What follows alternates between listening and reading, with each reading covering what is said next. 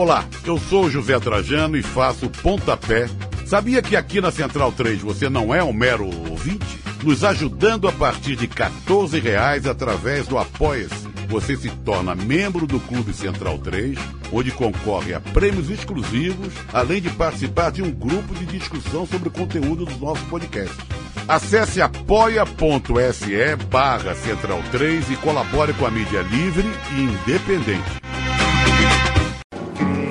Cristo Redentor, braços abertos sobre a Guanabara.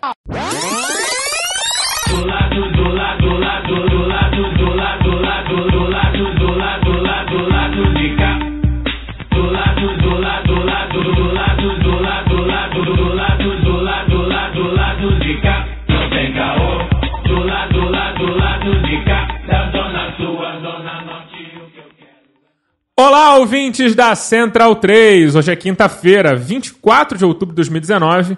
Está no ar o lado B do Rio, número 124.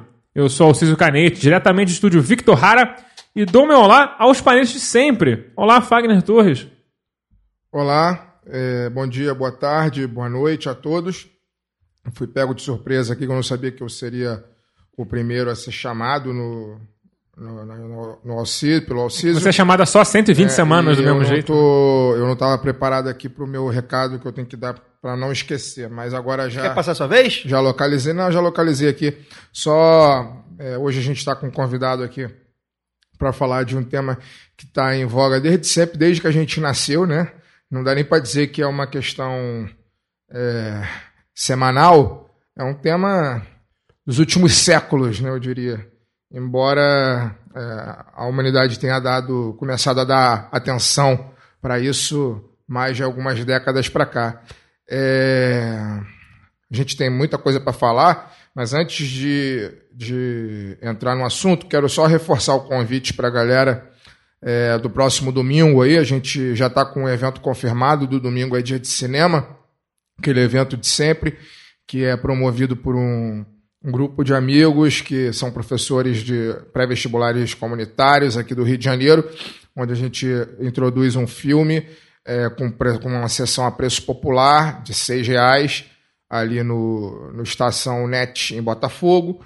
né? Então, nesse domingo, às nove e meia da manhã, o debate vai ser sobre educação e o filme que vai ser passado é o Nunca Me Sonharam, no da Cacau, o do Cacau, agora eu não sei se é o ou a, Rodem. Né? E depois do filme, eu não vi o filme ainda, já tenho referências de que é ótimo. Que Sabe é, do que se trata? É, é sobre educação, sobre questão questões raciais na educação. A crise do. É, cadê? É, é, nunca, é, nunca me sonharam. Nunca me sonharam é o nome do filme. E fala sobre questões raciais dentro da educação brasileira, né? E o Leon até usou uma frase do, do Darcy Ribeiro aqui na divulgação, que é a famosa crise da educação no Brasil não é uma crise, é um projeto. Né? Então vai ter o filme, depois do filme a gente vai ter um debate lá com o cineasta Clementino Júnior, que é cineasta, professor, e, entre outras atividades, cineclubista e tal. É, vai ter na mesa também vai estar a Valéria Rocha, que é assistente social e também foi conselheira tutelar eleita aí nas últimas eleições. E o nosso querido Tarcísio Mota, né, que já esteve aqui com a gente duas vezes, vai estar lá também no, no domingo debatendo após o filme. O filme, antes do filme, tem também uma introdução musical lá, e, e, e, enfim, é um espaço bacana porque a gente se encontra. É um público que tem frequentado lá, obviamente, a sua ampla maioria é um grupo, um público de classe média, é, que está se aproximando dos movimentos sociais, etc. Mas é bom porque também tem muitos alunos dos pré-vestibulares que aparecem, os professores se mobilizam para poder levar a galera.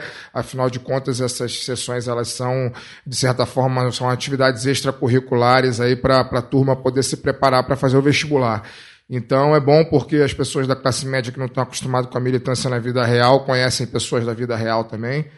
Então, fica o convite para todo mundo que ouve o programa, que é do Rio de Janeiro, domingo, nove e meia da manhã, nunca me sonharam. Estação Net Botafogo, ali do lado da Praça Nelson Mandela. Ingressos a seis reais. Estaremos lá. Olá, Caiba onde?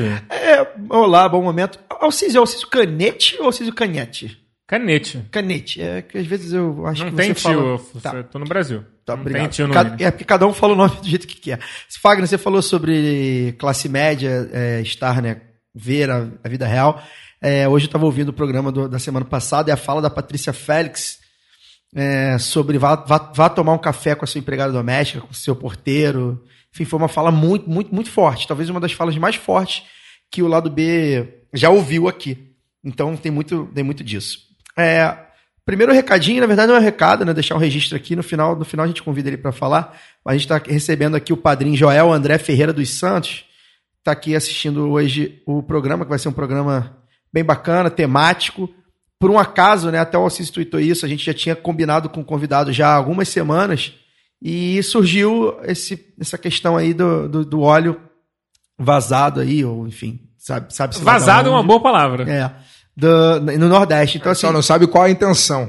pa- parece que. Ou por quem? Parece que foi uma, uma coisa assim, pô, vamos chamar alguém pra falar, mas não, a gente já tinha, já, era, já tava no plano. mês marcado, Há um pelo mês menos. marcado. E a gente não tem bola de cristal, que o Brasil é muito previsível. Pô, pois é, essa é outra expressão nossa que a gente tá combinando aí. É, eu tenho outra, outra coisa pra falar aqui. A Raquel Kirst, acho que é Kirst que fala. Ela é uma ouvinte muito antiga nossa. E ela mandou aqui uma mensagem pra gente dar um registro aqui legal ah, do o relator da. Deixa eu ver aqui, peraí. Nome do cidadão. Jorge Mussi, ministro do TSE, é, votou a favor da Unidade Popular pelo Socialismo virar um partido, movimento, né? Unidade Popular pelo Socialismo virar um partido. O Edson Fachin, que também está tá na turma, é, votou também a favor. Ou seja, está muito encaminhado aí um próximo registro de partido de esquerda. Então é bacana a gente ter sempre opção, né? É, saber, enfim, ficar de olho no movimento, quem vai fazer parte, como vai ser, mas de qualquer forma um dos nossos no, no, no momento aí de, enfim, complicado. o centralismo também é bacana, né? Também podia- É, eu acho que a gente precisa avançar, a gente precisa avançar um pouco para isso, mas enfim, quem sabe a gente chegue lá. É, o- ah, outro recado aqui que eu quero achar. Não, passa pro Daniel que eu vou, eu vou dar do padrinho depois. Olá, Daniel Soares. Bom dia, boa tarde, boa noite. É, três anos de podcast, o Caio ainda não aprendeu o nome do Alciso. É, descobrimos isso. Eu tenho, eu tenho a impressão que ele fala cada hora um, um- de um jeito, mas não, eu acho que é ele impressão sempre minha. fala igual. E muito feliz com a goleada de 5 a 0 do Campo Grande sobre o CAC Brasil pela Série C. do Que é o, que Campeonato é o que interessa, né? Foi, foi, foi quase mesmo? Foi 5 a 0 que coisa, rapaz. Teve gol do Fábio Sassi. Fábio Saci, grande artilheiro do Campo Grande. Antes de financiar o programa, nosso recado. Participe do financiamento coletivo do lado B no Padrim. A partir de apenas 2 reais por mês. R$ reais! Você colabora com a produção de mais conteúdo das nossas plataformas e ajuda a fortalecer essa grande rede que é o Lado B, essa agência de notícias maravilhosa. Acesse padrim.com.br barra Lado B do Rio, confira faixas, metas e recompensas e ganhe benefício, por exemplo, de ser que nem o Gabriel, que me aborda no meio ali da Menezes Corte para falar que gosta de apoiar nosso programa, que é gente boa, Legal.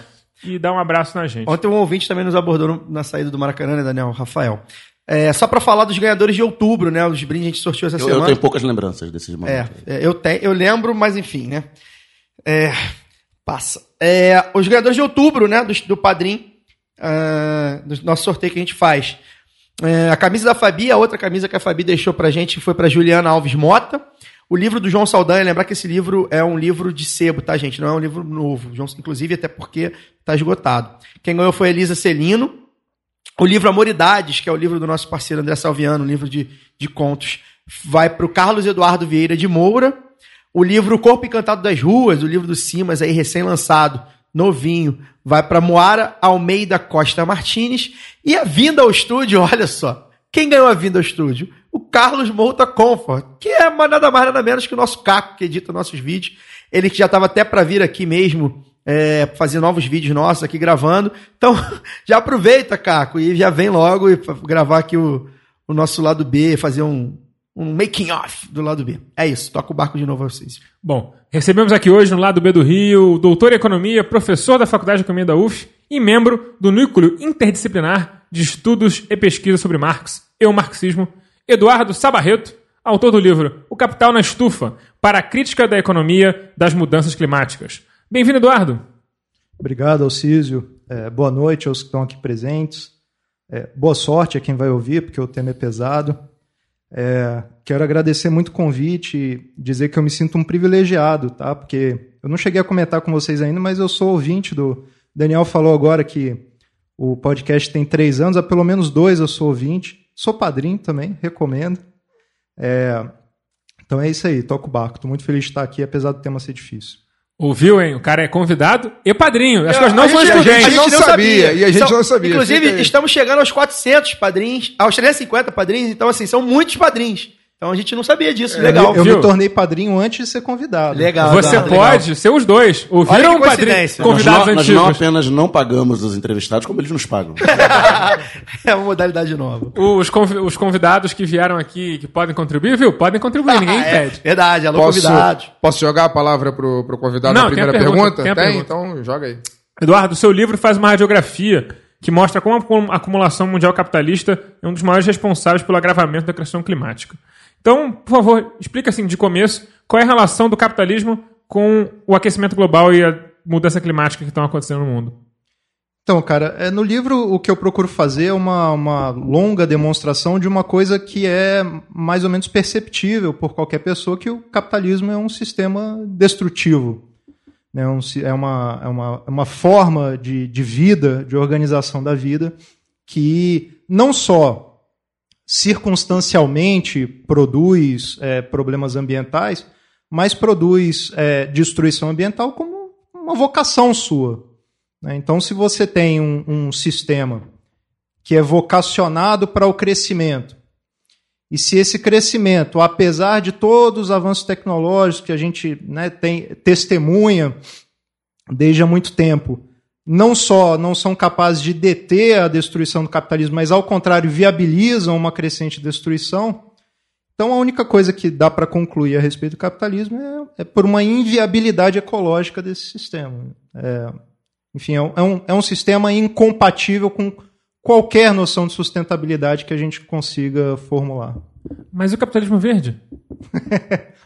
Então, acho que o capitalismo verde ele, ele parte é, ele parte de, enfim, de alguns anseios que, que, que nascem dessa própria destrutibilidade do capitalismo. Quer dizer, as pessoas intuitivamente percebem né, que as condições materiais de vida estão estão se deteriorando, muitas delas de maneira irremediável, e procuram encontrar alternativas, soluções para deter esse processo esses processos destrutivos e etc. Só que como boa parte da população não tem um horizonte para além do capitalismo, buscam solução no interior dele. E aí parte-se para soluções individualizadas, né, de reconfiguração do estilo de vida, do consumo pessoal, até soluções que, que procuram, de alguma forma, exercer pressão sobre as grandes corporações, seja do ponto de vista de uma iniciativa popular, seja a partir do Estado. Enfim, todas elas não conseguem ir além dos limites dessa sociedade e, portanto, não podem fugir a um dilema muito problemático, que é o seguinte: ou essas propostas se- são viáveis politicamente, mas são ineficazes de saída, ou elas se pretendem ser eficazes e aí elas precisam ter um horizonte de ruptura com essa sociedade. Né, é, Edu, seu livro tem uma, uma. Não sei se é o seu livro, ou pelo menos você, talvez os dois, tenham, tenham uma leitura um tanto catastrófica do, do, do cenário, né? Do, do cenário da nossa vida é, daqui para o futuro. Né? É, você, acredita que hoje é, não há mu- muito o que fazer com relação à, à questão do aquecimento, do, do aquecimento global, da destruição do planeta dentro do regime capitalista, É, mesmo que vamos imaginar assim, hipoteticamente, né, todos nós dessemos uma parada, né, os 7 bilhões de, de moradores desse planeta dessem uma parada e falava, opa, daqui não dá para ir o ponto em que nós chegamos ele já foi ultrapassado. O que acontece daqui para frente é somente redução de danos. É, não tem mais como voltar atrás. O planeta, de uma maneira ou de outra, caminha para a destruição. Bom, então, é, para quem tem problema com sono, de dormir, etc., o livro não é tão catastrófico. Então, ainda é, ainda dá para recomendar o livro, porque o, o, o livro é produto de uma pesquisa que se encerrou sete anos atrás já. E justamente porque esse é um, é um tema muito difícil, inclusive do ponto de vista subjetivo, né, assim, emocional, eu passei alguns anos depois de, de finalizar essa pesquisa sem voltar a ela. E quando eu voltei, eu tomei um susto muito grande, assim, do, do quão rapidamente a situação havia se agravado, do, do quanto as manifestações da comunidade científica tinham se tornado mais agudas, mais alarmistas mesmo. Nós estamos falando de 2012, você terminou em 2012. Eu terminei essa pesquisa no final de 2012. Para lançar o livro, eu atualizei algum, alguns dados, o, o que dava para fazer, mas o livro é, como eu, como eu disse no início, basicamente uma demonstração da inviabilidade ecológica do capitalismo. Quanto a isso, muita gente consegue concordar, especialmente no nosso campo, né? Se a gente pensar na esquerda em geral, especialmente no marxismo, muita gente vai concordar o Lula com isso. discorda. É, pois é. O Lula e outros, né? É, mas, mas demonstrar a, a inviabilidade ecológica do capitalismo não necessariamente nos leva a concluir que os problemas que a gente enfrentaria, vai enfrentar, são no curto prazo. Só que de lá para cá, muita coisa aconteceu. E se a gente for levar a sério a ciência, como imagino que todos nós aqui levamos, o, o cenário é, é de fato de irreversibilidade. O, o que está diante de nós como desafio para a espécie humana, tá certo? É como nós vamos navegar num mundo não só em transformação, em rápida transformação, mas crescentemente hostil à vida. Então, é, é, com esse tipo de cenário, é nesse, é nesse novo campo de possibilidades que a gente vai ter que navegar e, encontrar uma forma de viver. Dá para dizer, então, é, você falou sobre a ciência, né? É, esses negacionistas da ciência, da, da, ciência aí do aquecimento global, então isso, isso aí casa com o projeto de poder do capitalismo, do ultracapitalismo, né? A gente pode dizer que faz parte do projeto você negar tudo que há para é, aument, aumentar o, o, a, o capitalismo em si, né? Aumentar a, a, demanda do capitalismo. Então a gente pode, pode fazer essa associação. Eu acho que até um pouco mais que isso, porque se nós formos ser rigorosos com o que está acontecendo e o que, com o que se prevê que vai acontecer em breve, o capitalismo, a rigor, está com os seus dias contados também. E eu acho que, na verdade, agora há uma corrida, inclusive o campo conservador saiu muito na nossa frente, há uma corrida por garantir certas condições materiais de sustentar algum tipo de sociedade. Deixa eu só completar, Não, não, porque... a per... pra gente o sinal, pode ficar Ah, tranquilo. pode seguir em frente. O, é, agora, quanto aos negacionistas, essa galera que está nas posições de poder, eles sabem que eles estão mentindo, tá certo? Então, Bolsonaro, Ernesto Araújo, Salles, Trump, esses caras sabem que eles estão mentindo. Agora, o, o que eu acho que é a, a, a, pergunta que, que é, causa mais perplexidade é por que tanta gente embarca, né? tanta gente que não é necessariamente mal intencionada, embarca e acredita nesse papo que é tão claramente delirante, né? E aí Freud a- explica, né, cara?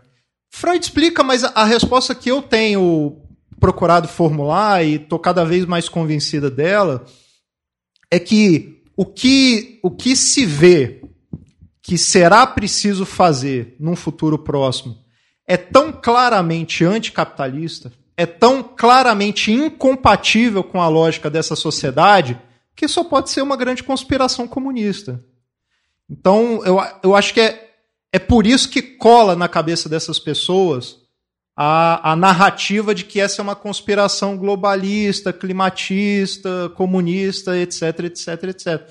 Porque o que a gente precisa fazer, a maneira como a gente precisa se mobilizar, alterar a nossa vida, etc., é, é, é gerar disrupções, gerar ruptura, etc. É tão claramente anticapitalista que só pode ser papo de comunista. Eu queria que você desse um exemplo, o, Edu, rapidinho, inciso, só porque eh, às vezes fica na minha cabeça isso, né? Como a gente não tem imagem, né? Eu acho que fica mais claro para a cabeça do ouvinte se a gente der exemplo desse, desse processo de reversibilidade e também exemplo do que, do que, do que, o que é preciso fazer para minimizar o dano.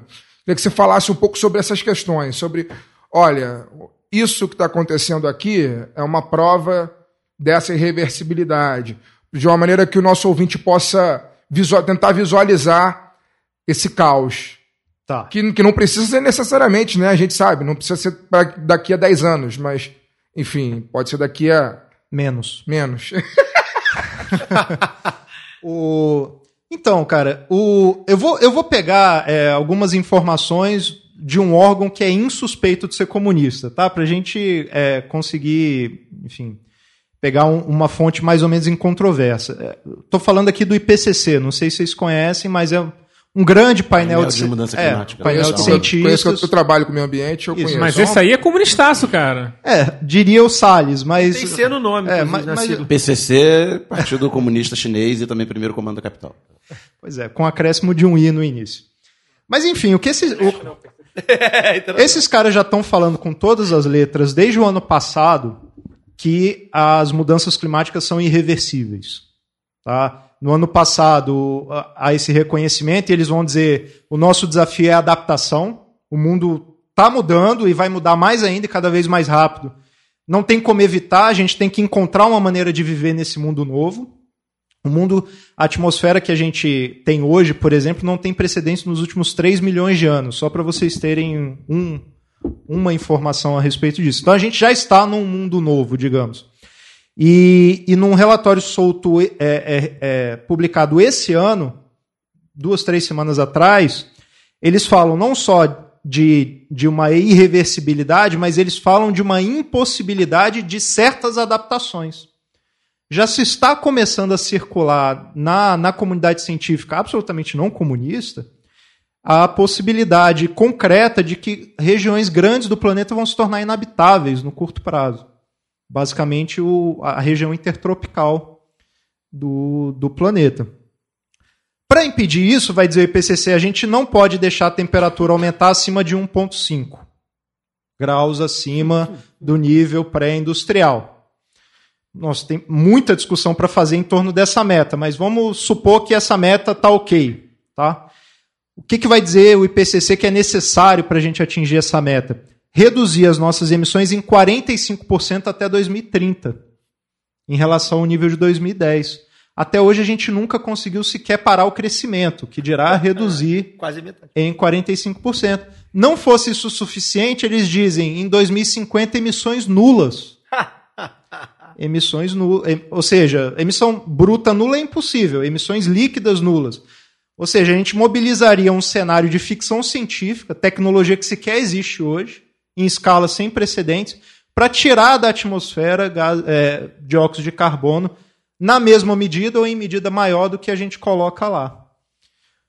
Ou seja, é, o que se supõe que a gente ainda poderia fazer é uma coisa tão ficcional que mesmo na, na, na, na aproximação otimista, relativamente otimista que o IPCC faz do problema, não dá mais para ter muita expectativa de que o problema, de que, de que as mudanças são reversíveis. Então, que nós temos que tratar com, com seriedade, com objetividade, com rigor mesmo, são as possibilidades que ainda restam de adaptação. E isso a gente está falando de 10 anos, né? Então, Caio, é, eu diria que isso a gente está falando de menos de 10 anos, na verdade, porque eu tenho falado muito disso, então quem, quem sempre acompanha o que eu estou falando já vai achar que está um pouco repetitivo, mas certamente não é o caso do- dos ouvintes, então eu vou repetir. Tem um ponto de virada para a nossa espécie, que é quando a gente perdeu o Ártico. Quando, quando a gente perdeu o gelo oceânico no Ártico. Ou seja, Aí- quando eles passarem um verão sem gelo. Totalmente sem quando, gelo. quando em, um, em um momento do verão a gente perder completamente o gelo. gelo. Exatamente. E esse é um momento de virada, eu posso explicar depois, mas que se aproxima com velocidade cada vez mais rápida. Há, há pouco tempo atrás se pensava que isso poderia vir no final do século, 2100. Hoje em dia, o, o ano que tem mais circulando como uma data provável para esse evento é 2030. Mas se acontecer no ano que vem, nenhum cientista sério vai ser pego de surpresa. Ah, então, é, a coisa vai, vai virar, não só num futuro próximo, mas com a probabilidade de que seja muito próximo. É, Eduardo, o- você fala de, de zonas grandes do planeta se tornando inabitáveis, né? Isso a gente pode pensar num, num custo social catastrófico, né? De multidões tendo que, que migrar ou morrendo e tal. É, qual, qual cenário distópico é, você vê como, como mais provável dessas multidões se revoltarem e, de alguma forma, é, isso iniciar uma mudança de sistema econômico na marra? Ou repressão, aquela repressão de filme distópico futurista, cercar todo mundo e joga na palme? Eu acho, é, Daniel, tudo isso está dentro do, do campo de possibilidades. assim. é, sempre, é sempre um pouco problemático quando a gente começa a aproximar muito a nossa análise do que aparece nos filmes de Hollywood, porque a chance da gente não ser levado a sério é muito grande, né? Mas, percebe, o, o, o, o ponto de virada, um dos pontos possíveis de virada que eu mencionei, a perda do, a perda do Ártico. Existem estimativas hoje de que quando isso acontecer, a gente vai ter um- um- uma elevação abrupta da temperatura média da Terra, entre 1 e 2 graus centígrados no, curto- no curso de poucas semanas. tá? Não tem safra em grande escala que sobreviva a uma variação de temperatura global dessa magnitude. Então a gente está falando de um cenário de, de por baixo de insegurança alimentar global e dramática. E é claro que não é extravagante imaginar que a partir disso a gente passe a observar processos migratórios absolutamente sem precedentes na história humana. E claro também que não é extravagante imaginar que as grandes forças geopolíticas vão se mobilizar diante de cenários como esse. Correndo o risco de, de parecer um pouquinho conspiratório, é, nada me tira da cabeça que a obsessão que o Trump tem com o muro na, na fronteira com o México tem algo a ver com isso. tá certo? Porque num cenário de colapso social, controle de fronteira com inteligência tá fora de tá fora do rol de possibilidades. Você precisa, no caso eles, precisam de controle físico de, de, de fronteira. Muro e fuzil. Muro e fuzil. E quando e quando Se você o não der ca- conta, mais explosivos. Exato. E quando o Caribe, quando a América Central começar a ir para o saco, e provavelmente é a primeira região do mundo que, que, que vai para o saco, essa galera, obviamente, vai buscar refúgio lá para cima. Isso casa até com o que o Alcide falou é, alguns programas atrás. Três ou quatro programas né, atrás. sobre isso, né? Sobre a galera do- dos países mais ricos, mais desenvolvidos, etc. é, já estarem correndo para seus bunkers, enquanto no México, que vai ser provavelmente vai chegar o, o, o, o fim do mundo vai chegar antes do que nos Estados Unidos. De uma maneira geral, no México a galera tá tentando pular o muro para ir para um lugar onde há- tem água, né? O Mad Max total.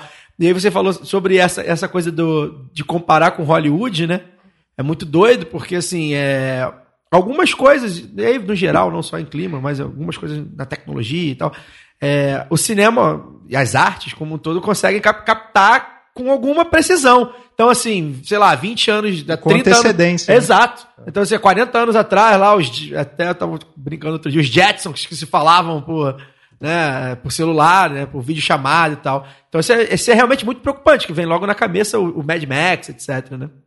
Então, é, você falou em algum momento da sua fala que a direita estava mais ligada nisso do que a gente. E eu queria trazer para a conversa é, um movimento recente do, do neofascismo, da extrema-direita, especialmente americana, que virou absolutamente do dia para a noite vidrada em mudança climática. E eles ligam o discurso da mudança climática com a necessidade de garantir um etno-estado para eles quando o mundo acabar. Então, assim, é... o que parece ala- alarmismo do seu ponto de vista, e para algumas pessoas pode parecer alarmista, é é uma coisa que acaba tendo uma capilaridade na direita, de alguma forma, nesse mesmo discurso, de que é necessário exterminar uma parte da população para que eles sobrevivam. E aí vem a, a pergunta. É, em um cenário onde, sei lá, 6 dos 7 bilhões de- das pessoas na Terra são vistos como descartáveis por essa gente, talvez mais, é, como como se organizar e como fazer tipo o- as pessoas que são as mais prejudicadas por isso se tocarem de que se torna uma questão de vida ou morte. Bom, o primeiro passo é reconhecer claramente o problema, sem anestesia. É, deixa eu só antes comentar que eu, eu tenho que confessar uma ignorância aqui, porque eu não, não conhecia que já existia um movimento claramente Opa. identificado. O, quando, eu, quando eu me referi a- ao campo conservador se movimentando, eu estava pensando fundamentalmente no, no- em certos discursos do secretário da ONU, que já está falando com todas as letras que o risco que, que nós enfrentamos é um risco existencial. Eu estava me referindo também a certo, certos, certas movimentações já razoavelmente documentadas de super ricos criando comunidades bunkers, etc., comprando terreno em certos lugares em que eles acham que Segurando vai... para Nova Zelândia. Nova Zelândia, é, de super ricos é, pedindo consultoria para cientistas climáticos, perguntando para onde ir, para onde eles devem ir. Então essas, essas coisas estão acontecendo. E se já existe um movimento organizado, tanto mais preocupante. Só para te interromper, desculpa. Diga. Eu vi uma, li uma matéria de um cara que foi palestrar para esses malucos. Ele foi. Ofereceram 50 mil dólares para ele, para ele falar durante duas horas com cinco administradores de hedge fund, de uns fundos. de- né, coisa de economista, lá de, de- do Wall Street, né? E os caras perguntam, ele, ah, pergunta sobre. Ele achou, ah, vou perguntar sobre, sei lá, computação quântica, essas coisas chatas que esses caras acham que está sempre acontecendo amanhã. E chegou os caras perguntando, não, então, é, como é que a gente faz para manter o nossa, nosso exército privado fiel a gente quando acontecer o apocalipse climático? E os mordomos, né? Eles estavam Aí ele preocupados falou, também com o mordomo. aí não, porque você acha, que, você acha que é uma boa ideia colocar uma coleira de choque neles? Aí ele respondeu, pô, que tal você tratar eles que nem gente? Talvez funcione melhor. Aí os caras começaram a rir.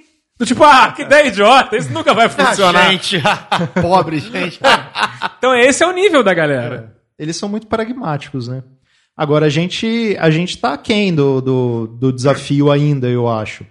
O, quando, eu comecei, quando eu comecei a falar essas coisas, da maneira que eu, que eu mais ou menos estou falando aqui, é, tiveram algumas reações bastante fortes, assim, legítimas, mas de que seria desmobilizador de alguma maneira, que na verdade seria mais interessante moderar um pouco a, a fala, mas o meu entendimento é que o navio está afundando e a gente ainda está muito preocupado com as condições sanitárias da cozinha e a gente tem que estar preocupado com os botes. Eu acho que é isso. Edu, agora é, trazendo uma outra questão que eu também acho importante, é, já que o nosso programa ele é, é, pelo menos se pretende, né, trazer a, a- a- a- não a solucionática, como diria da Maravilha, mas a problemática de uma maneira palatável para que qualquer pessoa comum que comece a ouvir o programa amanhã entenda o que a gente está querendo dizer. E, e essas pessoas comuns que a gente não prete- que a gente, que a gente pretende atingir, né? A gente ainda não atingiu como gostaria, já atingimos bastante, alguns milhares, mas não o suficiente para poder reverter esse cenário de cataclisma, né? Faltam só mais 7 milhões de É, ouvintes. falta por aí, mais ou menos isso. Né? Para que essas pessoas entendam, e essa- essas pessoas não têm é, uma leitura é, é, honesta, vamos dizer assim, e também é, com, tão substancial assim do próprio Marx. Está aqui na capa do seu livro. Né? Caio estava cuidando das redes sociais aqui agora, acho que postou uma foto do livro. Eu queria que você trouxesse o Marx para essa discussão aqui. Queria que você dissesse para a gente de uma maneira, é, para a gente para o ouvinte, de uma maneira é, bem o mais direta que você puder, o mais né, tranquila que você puder, ou não acadêmica, vamos dizer assim, onde que o Marx entra nessa tragédia toda que nós estamos comentando aqui há 20, 25 minutos. Bom, o... Eu, eu tenho feito uma, uma experiência recente de, claro, tendo consciência que eu não falo só entre marxistas e não devo falar só entre marxistas, eu tenho feito um, um esforço realmente de reduzir o, o, o linguajar acadêmico ao máximo possível para tornar, tornar o diálogo o mais fecundo possível.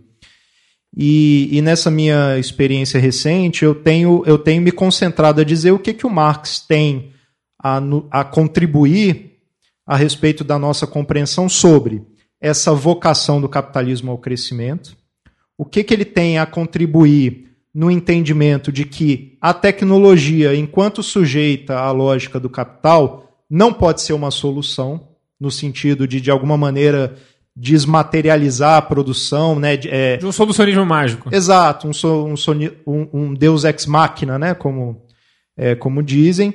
E no que o Marx pode contribuir no sentido de demonstrar que as soluções individualizadas via consumo também não tem como escapar a essa a lógica própria do sistema. Não é uma lógica circunstancial, conjuntural, ou provocada por alguma regulação equivocada.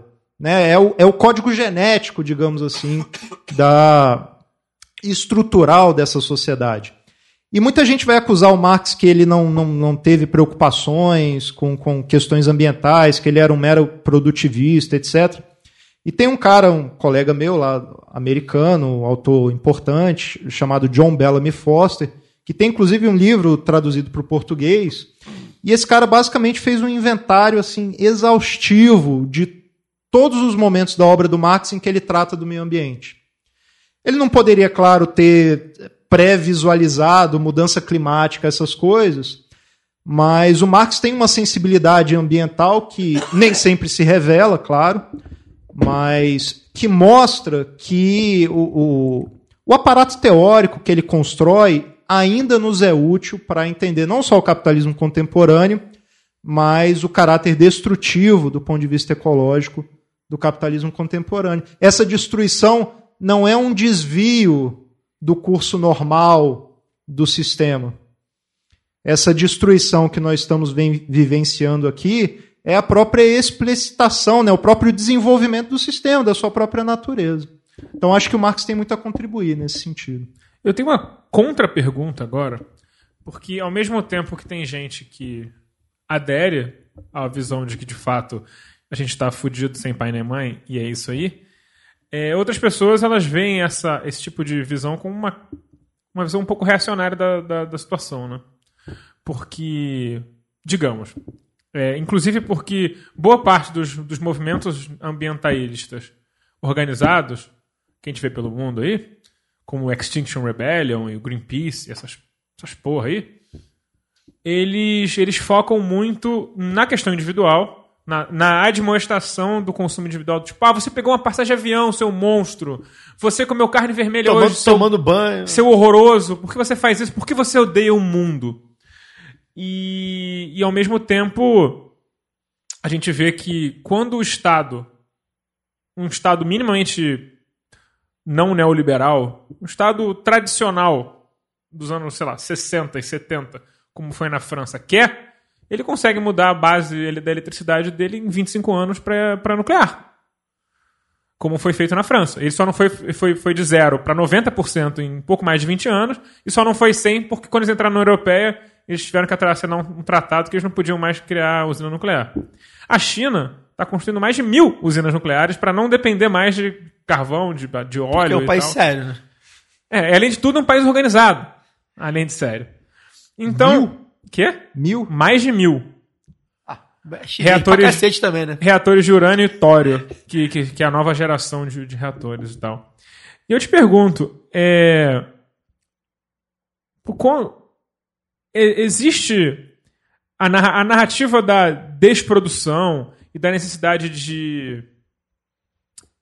de tornar a- a- tipo, de, desse quase um apelo ao primitivismo que algumas pessoas fazem. Você acha esse apelo válido? Você acha que essa crítica não, não é de fato reacionária numa sociedade onde milhares de pessoas não têm acesso a nada? Pô, Císio, agora eu, eu vou precisar de 45 minutos para responder. Você tem o tempo que você quiser. Deixa eu ver aqui. Tem tempo. Se você quiser, olha pode só. falar. Deixa eu começar pela, pela França e, e pela China. O, o- foi ótimo você ter chamado a atenção para isso, porque a França é um caso que me interessa, né? Então, a partir de 75, acho que é 75 até 2007, é isso, mais ou menos é, 25, 20 e poucos anos, a, a França ela operou uma reestruturação na sua, na sua matriz energética, de tal modo que, de fato, mais de 90% da matriz elétrica é, tem origem eletronuclear e mais de 80% da matriz energética é de fonte nuclear. Sabe o que, que a França conseguiu obter em termos de mitigação de, de emissões nesse período? Redução de 0,6% ao ano. Esse é o caso de sucesso no mundo. No plano da totalidade, só cresceu. Mas a França, com essa reestruturação extraordinária da sua matriz energética, conseguiu um resultado que é, na melhor das hipóteses, modesto. E a menção que você faz à, à China me é preocupante pelo seguinte: não porque eu tenha algum, alguma, alguma restrição a priori à energia nuclear, mas porque, imagina só, num cenário de, de colapso social, que, dado que a gente está discutindo, é no mínimo possível, ainda que talvez não provável, mas é no mínimo possível, quem que vai realizar a manutenção desses mil reatores nucleares? Será que a China tem algum plano de contingência para um cenário de colapso como esse? Acho que o plano de contingência da China é nome da merda, né? Esse é, É. o plano de contingência, é o, é plano A até o Z, mais ou menos. Tem pra não dar merda. Pois é, mas é, é- enfim, é uma bomba relógio, né? Agora, é, isso posto, o, eu, ainda, não- eu ainda não tenho uma, uma, uma opinião muito consolidada a respeito do fenômeno Extinction Rebellion. No momento, eu tendo a achar que eles têm, têm se mostrado o que tem de mais assim ambicioso. Não são comunistas, não são marxistas, longe disso, mas o que tem de mais ambicioso do ponto de vista da pretensão de causar ruptura. É, o, o- um dos, dos fundadores do movimento, cara chamado Roger Hallan, não sei se vocês já ouviram falar, ele fala com todas as letras que, olha só, o capitalismo vai acabar no curto prazo. E a grande pergunta é se ele vai acabar destruindo conosco ou destruído por nós. E, e, claro, ele não acredita em ação violenta, em uma insurreição violenta, Então ele, vai, etc. então ele vai ser destruído.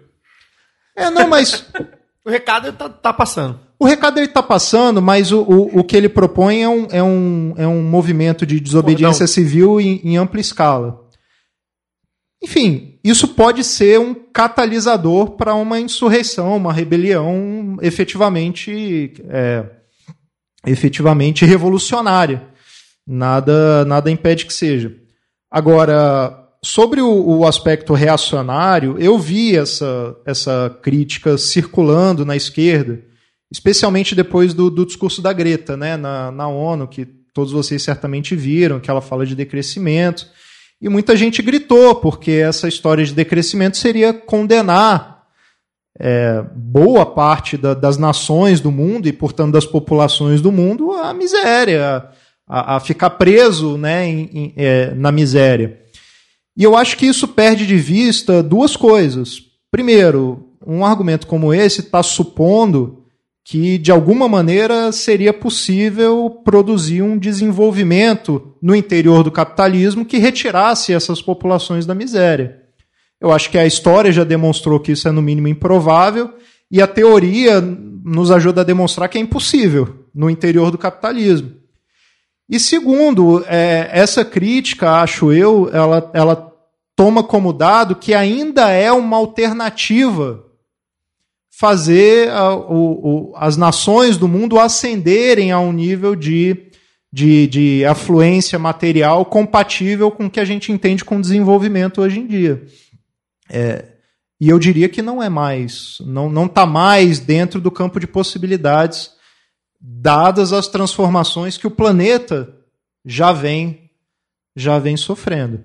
Ah, o cenário de um futuro próximo é um cenário de penúria material. A grande questão é se nós vamos ainda garantir uma forma de ter algo a dizer sobre isso e, e, e- e de como, enfim, de como o mundo vai se mobilizar para se adaptar, ou se a gente vai ser simplesmente arrastado na força bruta dos super ricos que riem quando, quando se menciona tratar como humanos, etc., na- na- na- nos delírios de um Trump, etc., etc.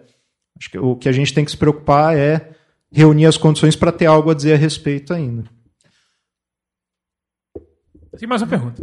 As 100 maiores corporações do mundo, os 100 maiores poluidores do mundo, eles são responsáveis por, acho que, 80% das emissões, alguma coisa assim. A grande maioria são, obviamente, indústrias de petróleo e tudo mais. É, A ideia da obsolescência programada, da necessidade de troca de. da constante troca material de, de coisas, enfim, como celulares e tal, o celular. Todo mundo que está ouvindo tem um celular, imagina. E sabe que não dura muito mais de dois anos e meio. Depois ele começa. Quando muito. É, com sorte. É, com sorte. Ele, ele é feito para não durar. As lâmpadas tem, o, tem um, um caso engraçado da lâmpada. Softwares também. A lâmpada incandescente, é, eles têm um cartel que limita o número de horas que uma lâmpada pode durar. Se ela durar muito, eles param de vender lâmpada, porra. Porque eles têm tecnologia para fazer a lâmpada durar para sempre. Imagina, se eu trocar as lâmpadas e ela quebrar. É capitalismo que chama, Rogério. Então, justamente. Programada. É, dentro, de uma soci... dentro de um cenário revolucionário, você tem alguma ideia do quão rapidamente a gente conseguiria descarbonificar e a, a- a- a- descarbonificar a economia sem pauperizar os, os mais excluídos da sociedade? Não tenho ideia absolutamente nenhuma. Assim. O, tá aí o Paulo Guedes, grande ambientalista, mantendo o Brasil na recessão e evitando novas emissões. É, assim, eu. Para começar a conversa, eu acho que seria importante a gente é, tirar do- do- da- da- das nossas pretensões aquela, aquela expectativa de que, alguma maneira, seria possível romper com essa sociedade dando só passo para frente. É, um processo de ruptura, como a gente pode assim delinear em traços muito largos, muito gerais, um processo de ruptura seria necessariamente bastante doloroso. É, agora, eu acho que as pessoas sempre vão ter algo a dizer, entendeu? O- a gente tem que deixar de lado também uma, uma perspectiva meio paternalista que, que, que, que vai, de alguma forma, acreditar que as pessoas vão ser simplesmente arrastadas em um cenário de, de, de ruptura, etc., e se deixar morrer, se deixar sofrer passivamente. É, não acho que essa, que essa é, uma, é uma expectativa razoável. As pessoas reagem, né? O, e, o- e o que a gente vê no Brasil, acho, é, de certa forma, uma reação ao desmoronamento da nossa sociedade. A galera, boa parte da galera que votou no Bolsonaro quer ver essa meleca desmoronar mesmo. E esse pessoal poderia estar sendo mobilizado pela gente, mas foi mobilizado pela, pela direita.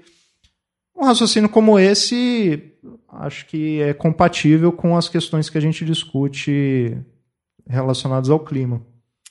Eduardo, é, uma pergunta, talvez a última do bloco, não sei, que é mais questão prática, que eu tenho dúvidas, assim, porque não é muito que eu, que eu me interesso de leitura, e talvez o ouvinte também tenham. É, você fala, a gente fala muito em emissão de carbono, e, e os países industrializados e tal. Como, como se dá? São as, que, que tipo de indústria é, são as que mais é, emitem carbono? Como é, como é que se dá esse, essa questão na prática, né? Porque a, a, próprio agropecuária também é, contribui para o clima. Como é, como é que se dão essas contribuições? Então, a principal contribuição vem do setor energético, mais de, mais de 60%. É, mas a agropecuária, por exemplo, tem, um, tem um- uma participação que não é pouco relevante. É, o- os últimos dados que eu que estava olhando sobre essas participações relativas, a, só a agropecuária é, emitia cerca de 13 gigatoneladas de dióxido de carbono equivalente por ano. Isso é mais do que o dobro do que sistemas não atmosféricos são capazes de absorver anualmente. Só a agropecuária. Tudo que. Pode traduzir o que você falou? É, o que, que são sistemas não atmosféricos? Os que nos interessam mais imediatamente: oceano e florestas. Tá? Então, ou- vegetação, para usar de maneira mais geral. Então, tanto vegetação quanto os oceanos capturam carbono emitido ou naturalmente ou pelas nossas atividades. Esse carbono capturado não se concentra na atmosfera. Não se concentrando na atmosfera, não acrescentam ao problema das mudanças climáticas. Então, o que nos preocupa é o que não é absorvido por esses sistemas. Aí, e se estima que a capacidade de todos esses sistemas absorverem anualmente gira em torno de 4,4 gigatoneladas de, de dióxido de carbono equivalente por ano. Então, só as atividades agropecuárias emitem cerca de três vezes isso. Não são as principais. E não são as principais. O principal é o setor, é o setor energético.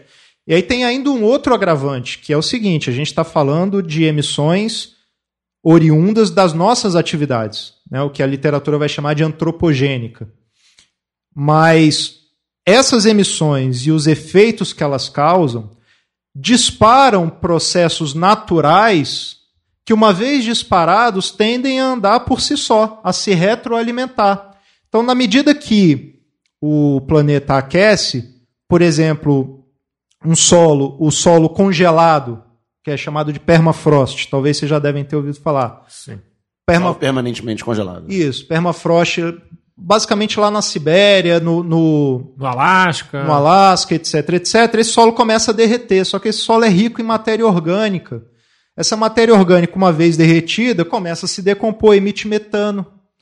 Então, no final de setembro desse ano, um, um grupo de pesquisa encontrou uma fonte de emissões de metano no leste da Sibéria de seis a oito vezes maior do que a emissão normal, natural de metano. O metano é um gás, eh, em termos de potencial de aquecimento, 28 vezes mais poderoso que o, que o dióxido de carbono.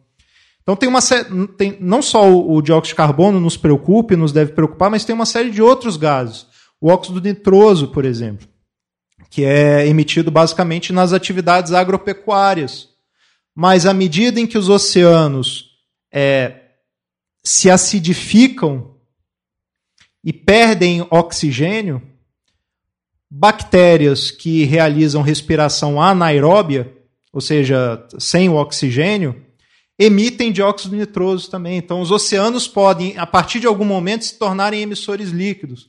Então, a gente está falando aí de processos naturais, disparados por mudanças provocadas por nós, mas que, uma vez disparados, estão completamente fora do nosso controle. Então, diante desse cenário completamente desolador. Não tem como não ser. Os números estão aí, né? Não, é, sério. O que, que impede as pessoas de simplesmente viver em negação e, sei lá, rumar um apocalipse niilista, assim, morrer em churrasco, foda-se. Nada impede. Ah, o- a, a a- a resposta hedonista ela é uma resposta possível. A resposta individualista, sobrevivencialista, como por exemplo a gente está vendo dos super ricos, ela é possível também. Agora, quanto mais individualizada, quanto mais né, esse sobrevi- sobrevivencialismo de bunker, mais ele pressupõe recursos. né? Então, esse é o tipo de saída que, se é que está disponível, está disponível aos super ricos.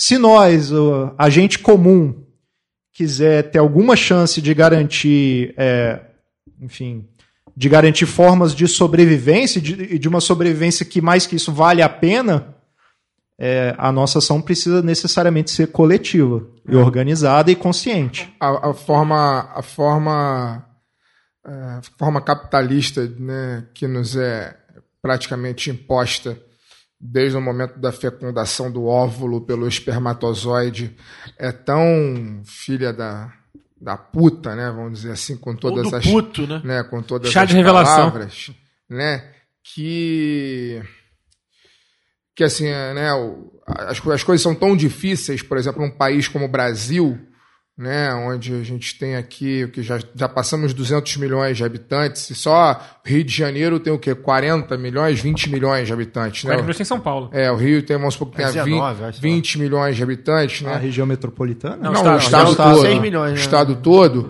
né? é, a ampla maioria dessa pessoa tá tão à margem daquilo que é que é aceitável de vida, né, de, de vida digna para as pessoas, que isso que o Alciso falou, a última pergunta que o Alciso falou, é, é beira, o, beira o, o, o, engraçado que eu chegue para um vizinho meu no Engenho da Rainha, por exemplo, e fale com ele sobre isso.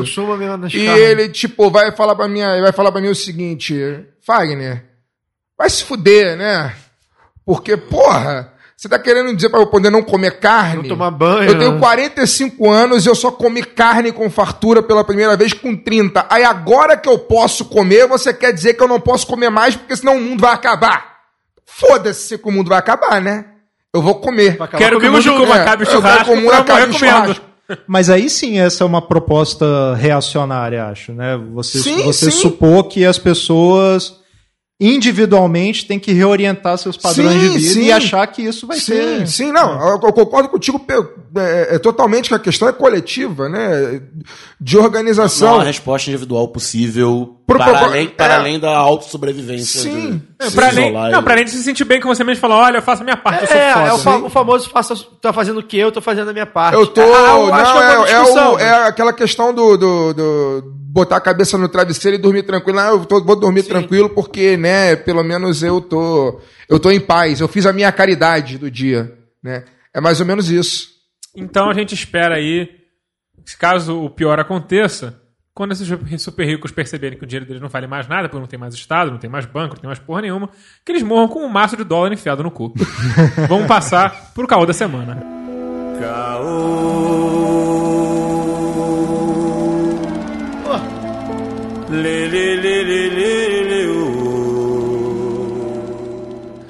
Nas últimas eleições, o Brasil resolveu entrar com tudo no suicídio ambiental. Depois das queimadas na Amazônia. Mergulhou. Olhou lá. Não dá pra mergulhar porque tem óleo na, Na na beira água. do precipício, deu um passo à frente. Exatamente. Um gigantesco vazamento de óleo em alto mar, ainda de fonte desconhecida, ameaça a vida no litoral nordestino diante da completa inação das autoridades federais, que agora liberaram vultuosos 8 mil reais por dia para lidar com o problema. É apenas incompetência ou é um projeto para punir a única região que não votou majoritariamente na candidatura neofascista? Eu só quero dizer que a gente esqueceu de colocar Brumadinho na pauta, tá? É, também. Não, pode É. entrar nesse bloco. É, Brumadinho também tá nesse bolo aí. Mas acho que não foi diretamente resultado do governo Bolsonaro. Não, não foi. A gente tá falando, enfim. Vai ser É. sintoma, É. mano. Enfim, não, não foi um. Não foi o governo que causou. Ele até né? deve ter ficado triste que não foi ele que causou, ele- mas não foi ele que causou. Ele só precisou. Poxa. ele só precisou convocar o Nathaniel para poder ver os, os- fazer aquele cerquinho do Nathaniel, Nathaniel. né? Nathaniel lá de Israel. O Benjamin O Netanyahu. desgraçado, nem o nome do, do, do, do outro, nem o, outro- o nome do Ele outro não sabe nazista ele Benjamin. sabe falar. Eu acho que ele né? fala Bibi Nathaniel. É um desgraçado. É, só serviu para ele poder fazer aquele teatrinho lá com o exército israelense lá que veio, passeou, conheceu o Brumadinho na desgraça e foi embora. Mas Brumadinho também tá nessa nessa nessa nesse combo de bosta aí que Alciso falou na abertura do bloco. É, Bom, eu não sou a pessoa mais apropriada para falar porque eu não sei falar sem ódio desse desse desse assunto. Então fala com ódio. né? O cara que trabalha com Ódio é o sentimento correto nesse assunto. Sim, o ódio é, o- é, é, É, é, ou fica triste ou fica com ódio. Não dá né, pra. o- Escolhe um e vai. Acho que assim, é, é- é muito. Na verdade, eu quero passar até. A, eu vou passar a palavra pro convidado. Assim, eu acho que é, é muito uma, uma pena. Eu não consigo nem dimensionar a pena que eu tenho do Brasil é, por, por ter tomado a decisão, né, por ter caído na, na esparrela do, do, do- editorial do Estadão e ter acreditado que a escolha que o Brasil tinha era difícil, né? É, a gente aqui já tem três anos de programa. É, Estamos aqui hoje, a gente tem, hoje a gente tem a honra de estar aqui com um convidado que, que é ouvinte há um tempão, e a gente nem sabia, mas ele ser um ouvinte há um tempão sabe que de todas as críticas que a gente tem aqui ah, ao governo passado, aos governos passados, né? É, Por mais que tenha havido conquistas aqui e ali, a gente é sempre muito enfático é, de bater no, no- no PT pelo motivo certo, né? Hum, é, Tinha muitos problemas na questão Tinha- ambiental. Tínhamos sobretudo, muitos né? problemas Sim. na questão ambiental. sobre isso. Já fizemos um programa, inclusive. não pode parar a obra por causa do sexo do Lambari, né? É, exatamente, né? Exatamente. Nós já fizemos um, um programa, inclusive, que a gente fala aqui mais ou menos sobre isso, né? Das críticas que a gente tem à política ambiental do PT nos 12 anos. É, com Orlando, né? Da, Orlando Calheiros do Benzina. né? Então,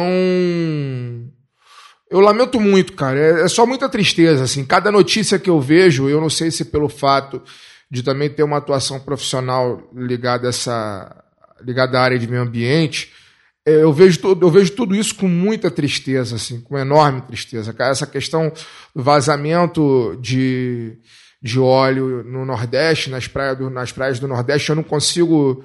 Um, não quero bancar o conspiracionista aqui, nada disso, mas um, não, não consigo ter a, a- não, não passa pela minha ideia de que é, isso, não, isso não, não- também não possa ser uma, uma retaliação ao, Um derramamento deliberado. ao que o Nordeste representa hoje politicamente, de, de, de- no sentido de oposição ao Bolsonaro. Na minha opinião, os votos que o Bolsonaro deixou de ter no Nordeste representam uma oposição muito mais legítima até do que a própria oposição que ele tem em Brasília. né? Eu acho que o povo nordestino, re- Certamente. o povo nordestino rejeita, Certamente. rejeita o Bolsonaro de uma maneira que é que é mais assintoso para a figura dele do que os próprios parlamentares que estão lá em Brasília que não fazem parte da base aliada dele. Sim, ele tem mais ele tem mais raiva do povo nordestino. Até porque isso se dá, isso se dá também no, institu- no institucional. Os Sim. seus governadores estão, Sim. são contra. Ele tem mais raiva do povo, do, do povo nordestino do que qualquer do que qualquer deputado do PSOL, por exemplo, assim, desperta muito mais raiva nele. Não à toa que ele se ele se ele se dirige ao nordestino de maneira pejorativa sempre. Paraíba, né? Que É, é porque ele odeia mesmo aquelas pessoas. Como ele pode É. odiar, Fagner? O sogro dele no né? destino. É, enfim, ele odeia aquelas pessoas. Então eu consigo, eu, eu não consigo ver de uma forma que não seja com muito, muita tristeza e, com muito ódio, assim. Eu que já tive a oportunidade de visitar o Nordeste várias vezes, a grande maioria das vezes a trabalho, mas várias vezes do, do Agreste a- às praias, né? Conheço uma boa parte do Nordeste, tenho o privilégio de conhecer o Nordeste. É, não consigo não consigo ver é, esse fato específico.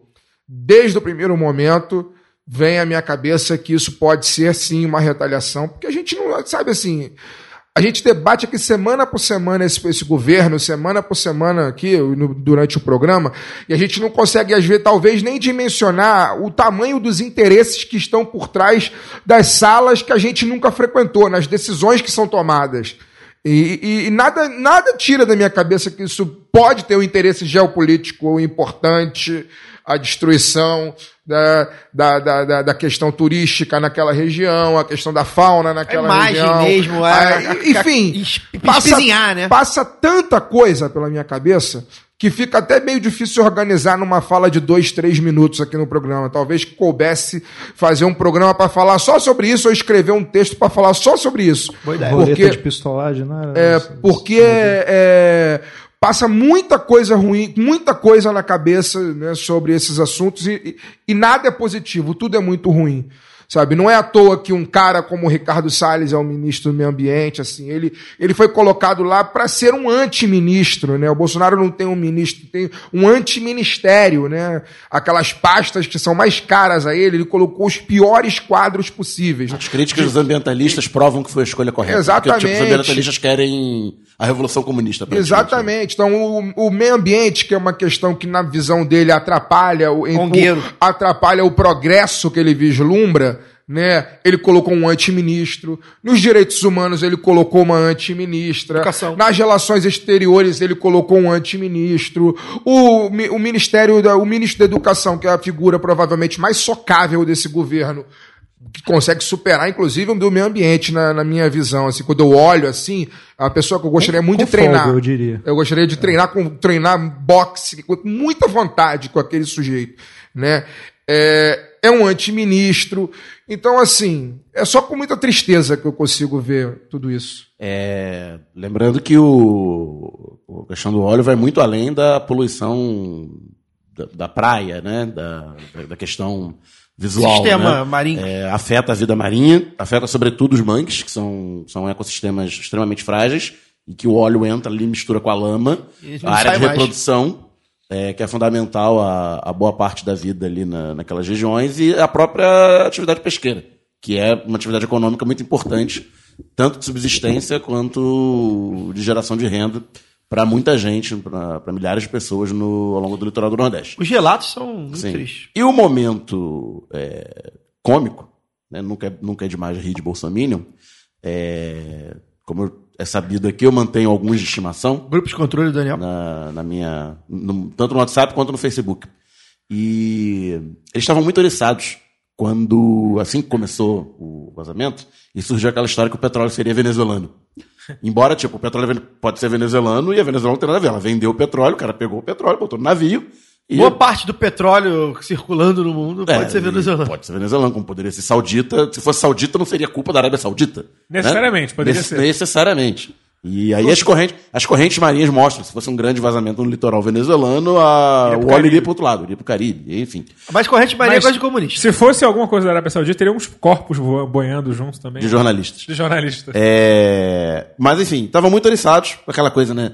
As ONGs estão quietas. Zongueiro. O Papa não está falando nada. Como se eles acompanhassem as ONGs ambientais. Os né? ecoterroristas. Os, ecoterro- os, os, os ecoterroristas. O Papa não fala nada, porque o Papa é comunista agora também, né?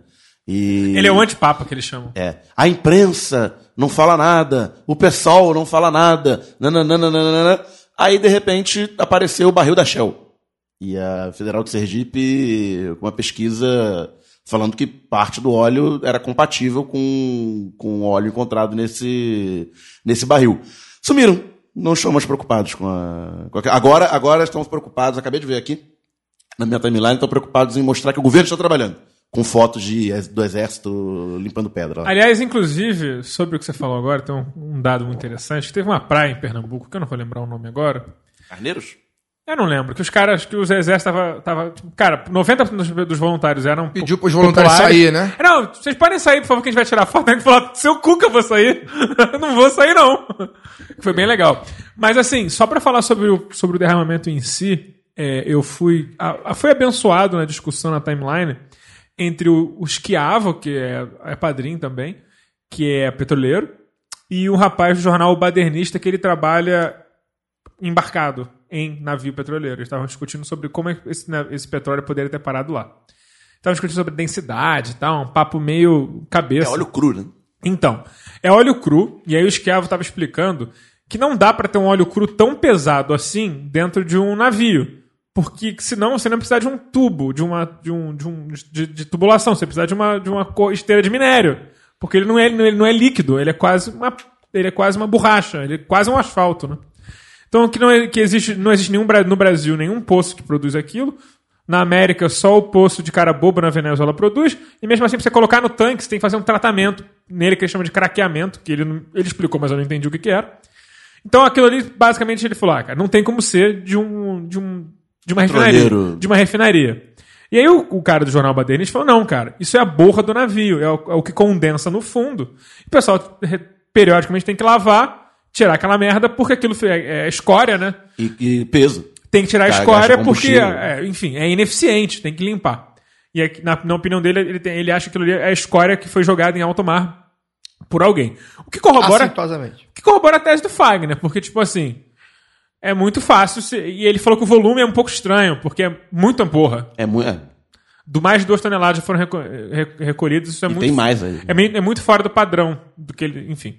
Eu estou referindo aos especialistas porque eu estou, eu estou apenas repetindo. Você Se eu- chamou os universitários. se eu Os tiver- especialistas. se algum engenheiro de petróleo estiver rasgando os ouvidos enquanto está ouvindo, desculpa, É. mas foi o que eu, eu tô só repetindo o que eu ouvi. Mas então fica a informação das opiniões dos, dos rapazes e que eu acho que isso de certa forma corrobora a ideia de que pode ter sido algo de fato assintoso do governo para criar um factoide, desviar a atenção. Lembrando que hoje o ministro Salles acusou o Greenpeace. Isso que eu ia falar. E eh, eu faço um- uma divulgação anterior. Eu não tenho nenhum respeito pela instituição Greenpeace, eu falo mal sem nenhum problema, porque eu não respeito uma instituição ambiental que acha que energia nuclear é mais perigoso do que queimar petróleo, por motivos óbvios. É, E ele falou, não, porque foi uma conspiração do Greenpeace, porque esse navio deles passou por- pela costa Isso, brasileira em algum momento exatamente. desse ano, então só pode ter sido eles. Porque já que o Greenpeace recusa a trabalhar na recolha do material, então só pode ter sido eles. Isso, isso. E o Greenpeace tem petroleiros, né? Então, assim, eu acho que duas toneladas de petróleo não é um negócio fácil de levar num barquinho que parece ser. Cara, pra quem mora no Rio, pra quem mora na costa, parece aqueles barcos auxiliares de, de- de navio de petróleo, assim. Ele deve ter, sei lá, uns 20 metros de comprimento. Que, Cara, duas toneladas de petróleo deve quase afundar aquele navio. É, e ele e aí saiu também mais cedo que, ele, que- que eles, eles continuam com essa tese né, do óleo venezuelano, não, não, não, não voltaram atrás. E aí. Rodrigo Maia puxou briga lá com ele. Pois é, tô lendo exatamente isso aqui, me inteirando é, até antes de passar. Queria que o Eduardo comentasse. A gente, Eduardo, usou esse bloco. É, o primeiro bloco se fala mais da questão teórica, da questão global do capitalismo, enfim. E aí a gente meio que decidiu, por causa desse derramamento de óleo aí misterioso, falar do Brasil. Queria que você falasse um pouco. É, obviamente faz parte do seu estudo, do escopo do seu estudo. É, a, gente, a gente falou aqui já sobre, mas queria que você também é, é, voltasse a isso, se possível, se tiver alguma coisa que realmente né, queira falar, sobre a questão da, da época do PT, né? Que é um, era um governo de centro-esquerda, ou sei lá o quê, enfim, mais à esquerda do que o normal. E mesmo assim, na questão do meio ambiente, pecou em vários, vários aspectos, né? Inclusive com, com usinas etc. Queria que você falasse um pouco sobre e também desse seu parecer aí sobre essa, essa questão aí do, do óleo no Nordeste. Então, cara, é, sobre, o, sobre o governo do PT, os anos do governo do PT, é, enfim, eu vou, vou ficar te devendo é, detalhes muito mais profundos do que o que circulou por aí, porque de fato eu não mergulhei muito nessa, é, nesse tipo de análise. Agora, eu posso falar em termos um pouco mais gerais, que é, que é mais a minha, minha área de conforto. Nós somos todos aqui de esquerda, não é mesmo? Mas a gente tem que reconhecer que a agenda dos governos de esquerda, quando executada sem traições, sem recusa, etc., ela tem contornos muito desenvolvimentistas, né? Ou seja, é, uma certa política industrial consciente, é, enfim, controle, é, certas políticas de uma, para uma determinada inserção do país no comércio internacional, etc, etc. E se a gente for pegar os detalhes do, do, do, do formato típico dessas políticas, eles, via de regra, vão, ser, vão ter um viés antiecológico. É, e, e, inclusive, isso é, é um impasse, assim, para a esquerda é uma sinuca de bico, eu não tenho a solução para isso, tá certo?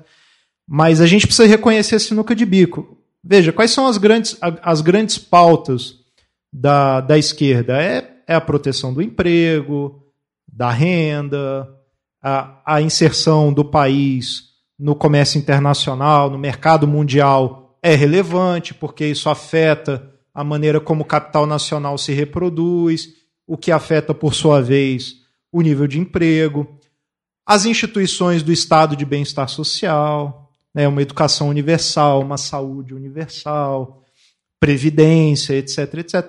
Tudo isso, lamento, mas tudo isso exige a reprodução não só normal, mas vigorosa do capital, do capitalismo. Essa é uma sinuca de bico com a qual a gente tem que se haver. É, porque é, realizar essa agenda necessariamente nos afasta de, enfim, de boa parte da agenda da agenda ambiental. Então, isso é uma sinuca de bico e o, e o PT, enfim, foi ma- apenas mais uma vítima dessa, dessa sinuca de bico, na minha avaliação. Agora, quanto ao governo Bolsonaro, aí eu acho que, que, que tem uma, uma diferença qualitativa. O, eu tenho dito que o governo Bolsonaro não tem uma, uma política ambiental ruim, ele tem uma política antiecológica. É, Então, nesse caso, nesse caso, não seria uma política que tem implicações ambientais negativas. É uma política de destruição mesmo. Não só do ponto de vista ambiental, mas também em outras instâncias. Né? O, o Bolsonaro já se referiu várias vezes, de maneiras diferentes, que ele enxerga a missão dele como sendo uma missão a rigor destrutiva, né? desconstrutiva. Tem que destruir muita coisa no Brasil Destruir antes de construir começar alguma a coisa. construir. Na verdade, Isso. desconstruir, mas E tá aí, ne- mesmo. e aí, nesse caso, eu nem acho assim, que tem um conteúdo conspiratório, não. A gente Tá abertamente. para daí concluir que, que nesse caso específico ele se aproveita para fazer uma retaliação também pela imobilidade do, do poder público federal ele é, fazer uma retaliação Na, naquela analogia que eu usei do, do navio afundando, a política do Bolsonaro seria queimar os, os botes, né? Queimar os botes salva-vidas. É, E- Fazer mais furos no navio. Que é interessante, É, que, que é interessante que assim é, é- é uma coisa que, como você vê que é bem planejada, não é, não é conspiratório, até porque abertamente eles falam abertamente, é, eles aproveitam para ligar os pontos, né?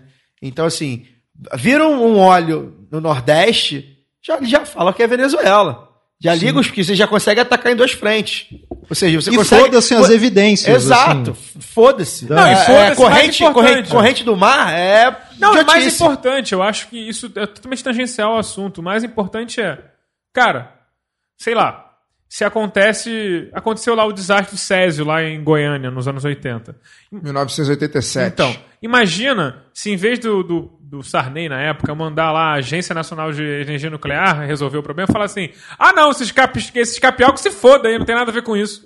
Isso é uma parada surreal, cara. Porque, assim, você tá pegando o seu dever como governante, você tá enfiando ele. Ni- Ninguém jogando mandou os caras ir no lixão e É, ficar abrindo você tá máquina jogando, de rachixe. Você tá jogando seu dever como governante no lixo e você tá deixando o seu país ser destruído por birra. Não, porque pelo- você é um merda. Inclusive, que, e é, e é engraçado que ah, ah, você encontra contradições no discurso muito claras, porque assim, já que é óleo venezuelano, vai lá limpar esta merda, porque os venezuelanos são comunistas que você odeia. Não, deixe, não é pra deixar o venezuelano Não é destruir o nosso país. Não é isso? É, pois Não é, nem, tão, de- de- nem dentro dessa, desse raciocínio. É, se pra eles é terrorismo, então, porra, é a mesma coisa 11 de setembro. Porra, vamos salvar esse pessoal na torre? Ah, não, É, foda-se. tipo, a Venezuela, sei lá, ataca o Bra- Brasil e, ah, não, os venezuelanos estão atacando, né? É, olha, Ih, rapaz, ah, tinha que ser venezuelano. Chegaram em Tu não Manaus, vai chegar lá e fazer coisa. nada, tá ligado? tipo, já que são seus, seus inimigos, você. Combate. Então, assim, pra você ver como é uma narrativa falsa, que realmente só pega porque a gente tá vivendo um momento muito louco, que as pessoas compram o barulho. Ah, é venezuelano, ah, os ongueiros, isso é coisa de ONG. Tipo, fica imaginando lá os caras da ONG, assim como tacaram fogo na, é, na, na Amazônia. É, eles também derramaram petróleo, ou seja, essa, que, que porra de ONG é essa, maluco? Caralho. Mas Fala eu aí. quero, eu quero trazer só um dado para vocês. Eu não sei, né? A gente circula, embora a gente esteja junto aqui toda quinta-feira, a gente circula por muitos ambientes diferentes ao longo da semana.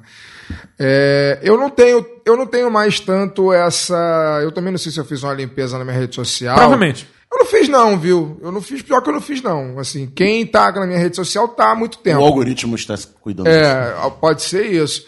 Mas eu não tenho visto na vida real tanta gente com esse discurso, é, comprando esse discurso oficial que está sendo é, é, é, dito pelo governo, não, viu? Eu, eu tenho visto, eu tenho, eu tenho sentido uma apatia até, assim, de, de boa parte das pessoas com quem eu me encontro. No sentido de não falar sobre política, não, não, não, não comenta nem que o Bolsonaro. A nem, ser, né? nem comenta que o Bolsonaro está certo, nem que está errado. Simplesmente não comenta. É. E as tá poucas falando, pessoas.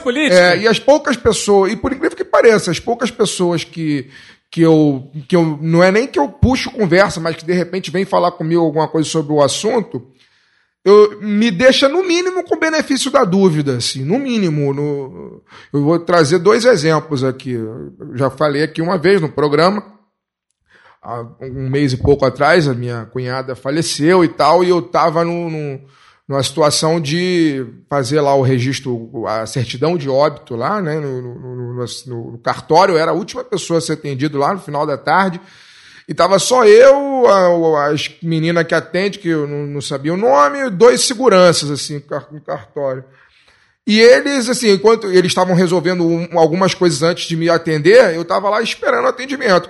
E eles falando, cara, todo mundo descendo a mamona no governo, assim, no cartório, entendeu? descendo a mamona no governo.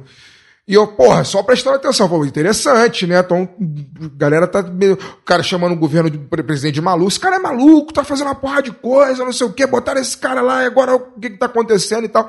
E o outro caso foi semana passada. Eu saindo da minha atividade física diária, fui na- no mercado comprar algumas coisas. Eu tava com a camisa é, é, é, lutar sempre, temer, temer, temer jamais, né? E aí a, a- a atendente do supermercado olhou pra minha cara e falou assim: é, com essa camisa aí dá pra fazer várias paródias, né? Ainda falou, uma paródia, né? Eu falei, é, eu comprei a camisa, foi nesse sentido mesmo, mas agora eu tô até com um pouco de saudade dele, você quer saber ela. Por quê? Eu falei, não, é porque tá, tá meio ruim a situação, é porque tá meio ruim a situação. Então ela deixou no mínimo o benefício da dúvida. Não sei em que ela votou, não sei o que ela acha do governo, mas ela prestou atenção que a camisa podia dizer alguma coisa e que as coisas não estão tão boas assim.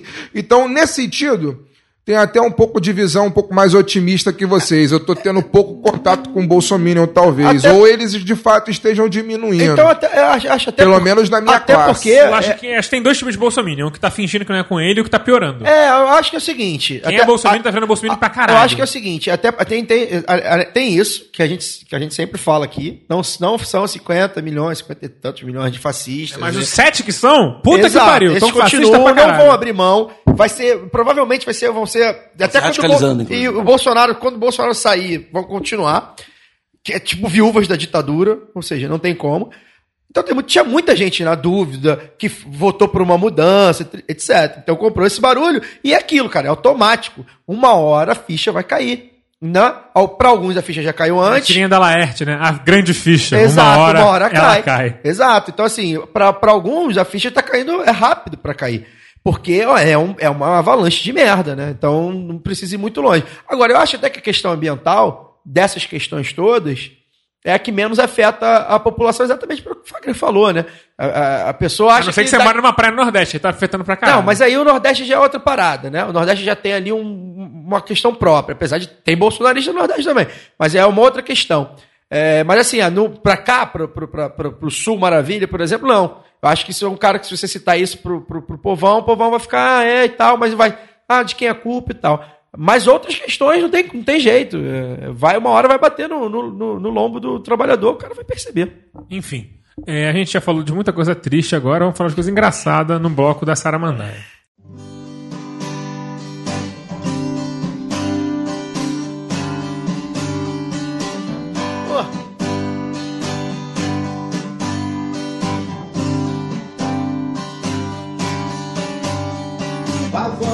Misterioso, pássaro voador, Cara, é genial. tudo é mistério. O Queiroz apareceu e apareceu negociando carguinho no Congresso. Então digam aí, 20 continho pra gente, cai bem? Eu não consegui ler isso, queria que vocês falassem. Daniel. explicassem. Conte para o povo. Não saiu no. Veja, foi no na Jornal época. Nacional, veja, época, Época. sei lá. Na Veja e no Globo. um áudio, tem áudio. do Fabrício Queiroz, o contador da rachadinha do Flávio Bolsonaro. O laranja mais querido do Brasil. É, que tá aí sumido, ninguém sabe onde tá nem- e tal. Descobriram, mas não foram atrás. É, exatamente. A polícia E- convoca pra ele ir, ele não quer ir. Convoca, mas se não quiser ir, não É, precisa. Pode ir, se É, quiser, tá. Condução coercitiva que era mato no Brasil, agora virou, Só- virou só crime. apareceu, apareceu um áudio dele aí dizendo: Ah, tem mais de 500 cargos no Congresso. Dá pro cara botar o cara, no caso, o senador, pelo PSL do Rio de Janeiro. Dá pra colocar aí em qualquer cargo aí, numa comissão, que nem fica relacionado com ele, ninguém vai falar nada. E, tipo, 20 continhos, né? 20 continhos Pra- por mês cai bem. Pra ele, Pra gente, pra que, é- ele. pra gente que é pai de família, né? Pra ele, Tem conta pra pagar? Isso, então, Caralho. isso- ah, pra gente. É pra, é seria pra ele mesmo, essa cara. negociação. É muito Não, doido. já tá né? negociando a rachadinha, entendeu? Porque, não, não, porque o cara, o cara, tipo assim, é o grande, é o grande pivô da, da crise que eu acho E que foi- continua colocando- E continua querendo mais, né? Tipo, Não, continua ah, colocando gente no. Não, ele no continua gabinete. articulado com os caras. É por que ele tá desaparecido? Porque ele, ele tá fechado com os malucos. É, não, nem pra escantear, Cara, até porque também se escantear, ele abre Nós a boca. de estamos em que? Quase novembro, né? É. Eu não contei, mas eu acho que se a gente se der o trabalho de contar, a gente vai vai chegar nesse número. Eu acho que em 11 meses a quantidade de escândalo de, Sem crises. de corrupção Pelo menos que cem. já vazou desse governo de. Do, do, do Queiroz ao cara. Do Queiroz da- ao Queiroz. ao- do Queiroz ao cara da, da, lá de Minas Gerais, a não sei o que. A quantidade de escândalo, de, de, de, de, tipo assim, de, de boca na botija, a gente vê que não tem como. Não, que e é, é- corrupto. e é es- Pega com a cueca, foi bateu na cueca. É. que já é maior do que nos oito anos de governo Dilma, cara. Não, e é escândalo. Sem sacanagem. Não, é Já é escândalo, maior é os- É, com seis anos de governo Dilma. Sem É sacanagem. escândalo de baixo clero. É escândalo é merda. de 20 mil. Escândalo É merda. escândalo merda. Esse aqui me incomoda. Que os caras são ladrão e são ladrão Ah, merda. mas porque é só agora que eles estão também com, com- com o grosso do- da grana, né? Agora- Não, mas eles são Vamos ladrão ver de- quem, vai, quem vai distribuir essa Eles são grana ladrão aí. de merda a vida inteira. Os caras não conseguem nem fazer uma licitação e ir pra frente pra poder roubar grande. E tem outros sabe? negócios também, né? Vamos combinar. Tem outros negócios. Mas eu acho que quem. To... Fabrício Queiroz não vive só de Eu- Mas eu, mas eu acho que aí eles são sócios minoritários, né? Porque eles só É, garantem. mas é onde Eles ganha só o são os grosso. agentes garantidores, né? É onde ganha grosso. 20 mil não dá um pai de família, como falou, né? É. Como é que é o, o procurador lá de Minas? 20 mil surreal, é o cara. cartão. 20, 24 mil. É, então, Serei obrigado a viver com 24 mil Teremos, obviamente, cenas dos próximos capítulos nisso. E imagino que vai ter algum, alguma repercussão midiática nisso aí. Talvez esteja. pa- Consegui ver isso. Talvez esteja a partir do Jornal Nacional enquanto falamos aqui, a gente nem tá sabendo. Ah, vai ter, porque o Globo É, deu na, na capa. mas, obviamente, assim, é bom atualizar as outras coisas acontecendo, né? O Brasil está em crise, o Bolsonaro foi ao Japão comer miojo. Porque ele não gosta de comida japonesa. Como se só tivesse restaurante de comida Ele japonesa no comeu miojo, é sério Ele isso? tirou uma sério? foto fazendo Não. miojo no hotel. E na real foi o Meu seguinte: Deus. ele, ele, teve, ele não Tem comeu. até piada pronta pra Ele isso. não come- Lamentável. Lamentável, meu Deus do céu.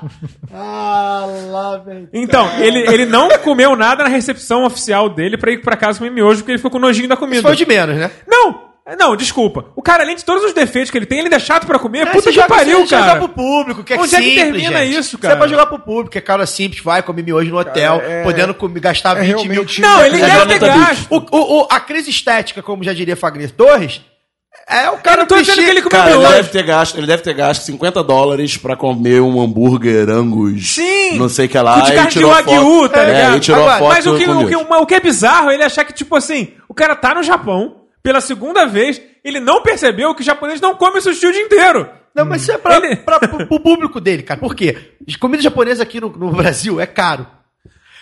Nem Pro- não. Japão também. É caro, não, é caro. Pelo amor de Deus, isso, pelo cidadão amor de. Deus. Eu nem isso. como isso, É caro, cara. tá, então porque você não sabe, é caro. E, então assim, eu acho que até pra isso, eu é pensado, gente. Tipo assim, se eu aparecer comer comida japonesa, o meu, o que que meu público que não come comida japonesa porque é caro, vai achar. É Mas, caro assim- e é coisa de homem fresco, né? Ficar É, com né, é, exatamente, exato. É porra, comida que homem- não é fria, homem come come com carne, porra, exato. feijão. É, é. Já dizia Hermes e Renato, Que é- tem que comer feijão. Feijão, é, nada de petit gâteau. É, mas aí é outro país. O, o mais bizarro é ele aparecer com 15 condecorações que ele mesmo se deu. Parecendo Falcão. né? Não, é, parecendo... um pinguim de geladeira. Não, cara, tá inclusive. parecendo o ditador do Sacha Baron Cohen, cara. E o Ah, Mourão, é o o- terno azul. Ah, é, pode crer. Não, é o ditador. Ah, o É o ditador. é o Bora, é é aquele- o Bora do... Ele tem uma porra de esposa aí no trailer Sim, até sim, pergunta lembrei, pra lembrei, menina. lembrei, e aí, lembrei. querida, você vai ter um menino ou vai ter um aborto? Esse é, o- é a, é comédia que parece com o Bolsonaro. É. Então, cara, é e aí o Mourão aparece também lá com as condecorações. Provavelmente o Mourão, Se por deu. ser um militar. Não, não, e por ser um militar, tem algumas condecorações de fato. Que mais que também eles Não, inventam. um militar, porque, né? um, um militar Mas eles não. se dão, pelo É, menos. eles não, é, dão pro- não é o próprio. O- Eles dão pro- é, condecorações, eles fazem, gente, Eles fazem um troca-troca de condecorações. É, exato. Mas o, o Mourão é um militar que não foi expulso, né? É.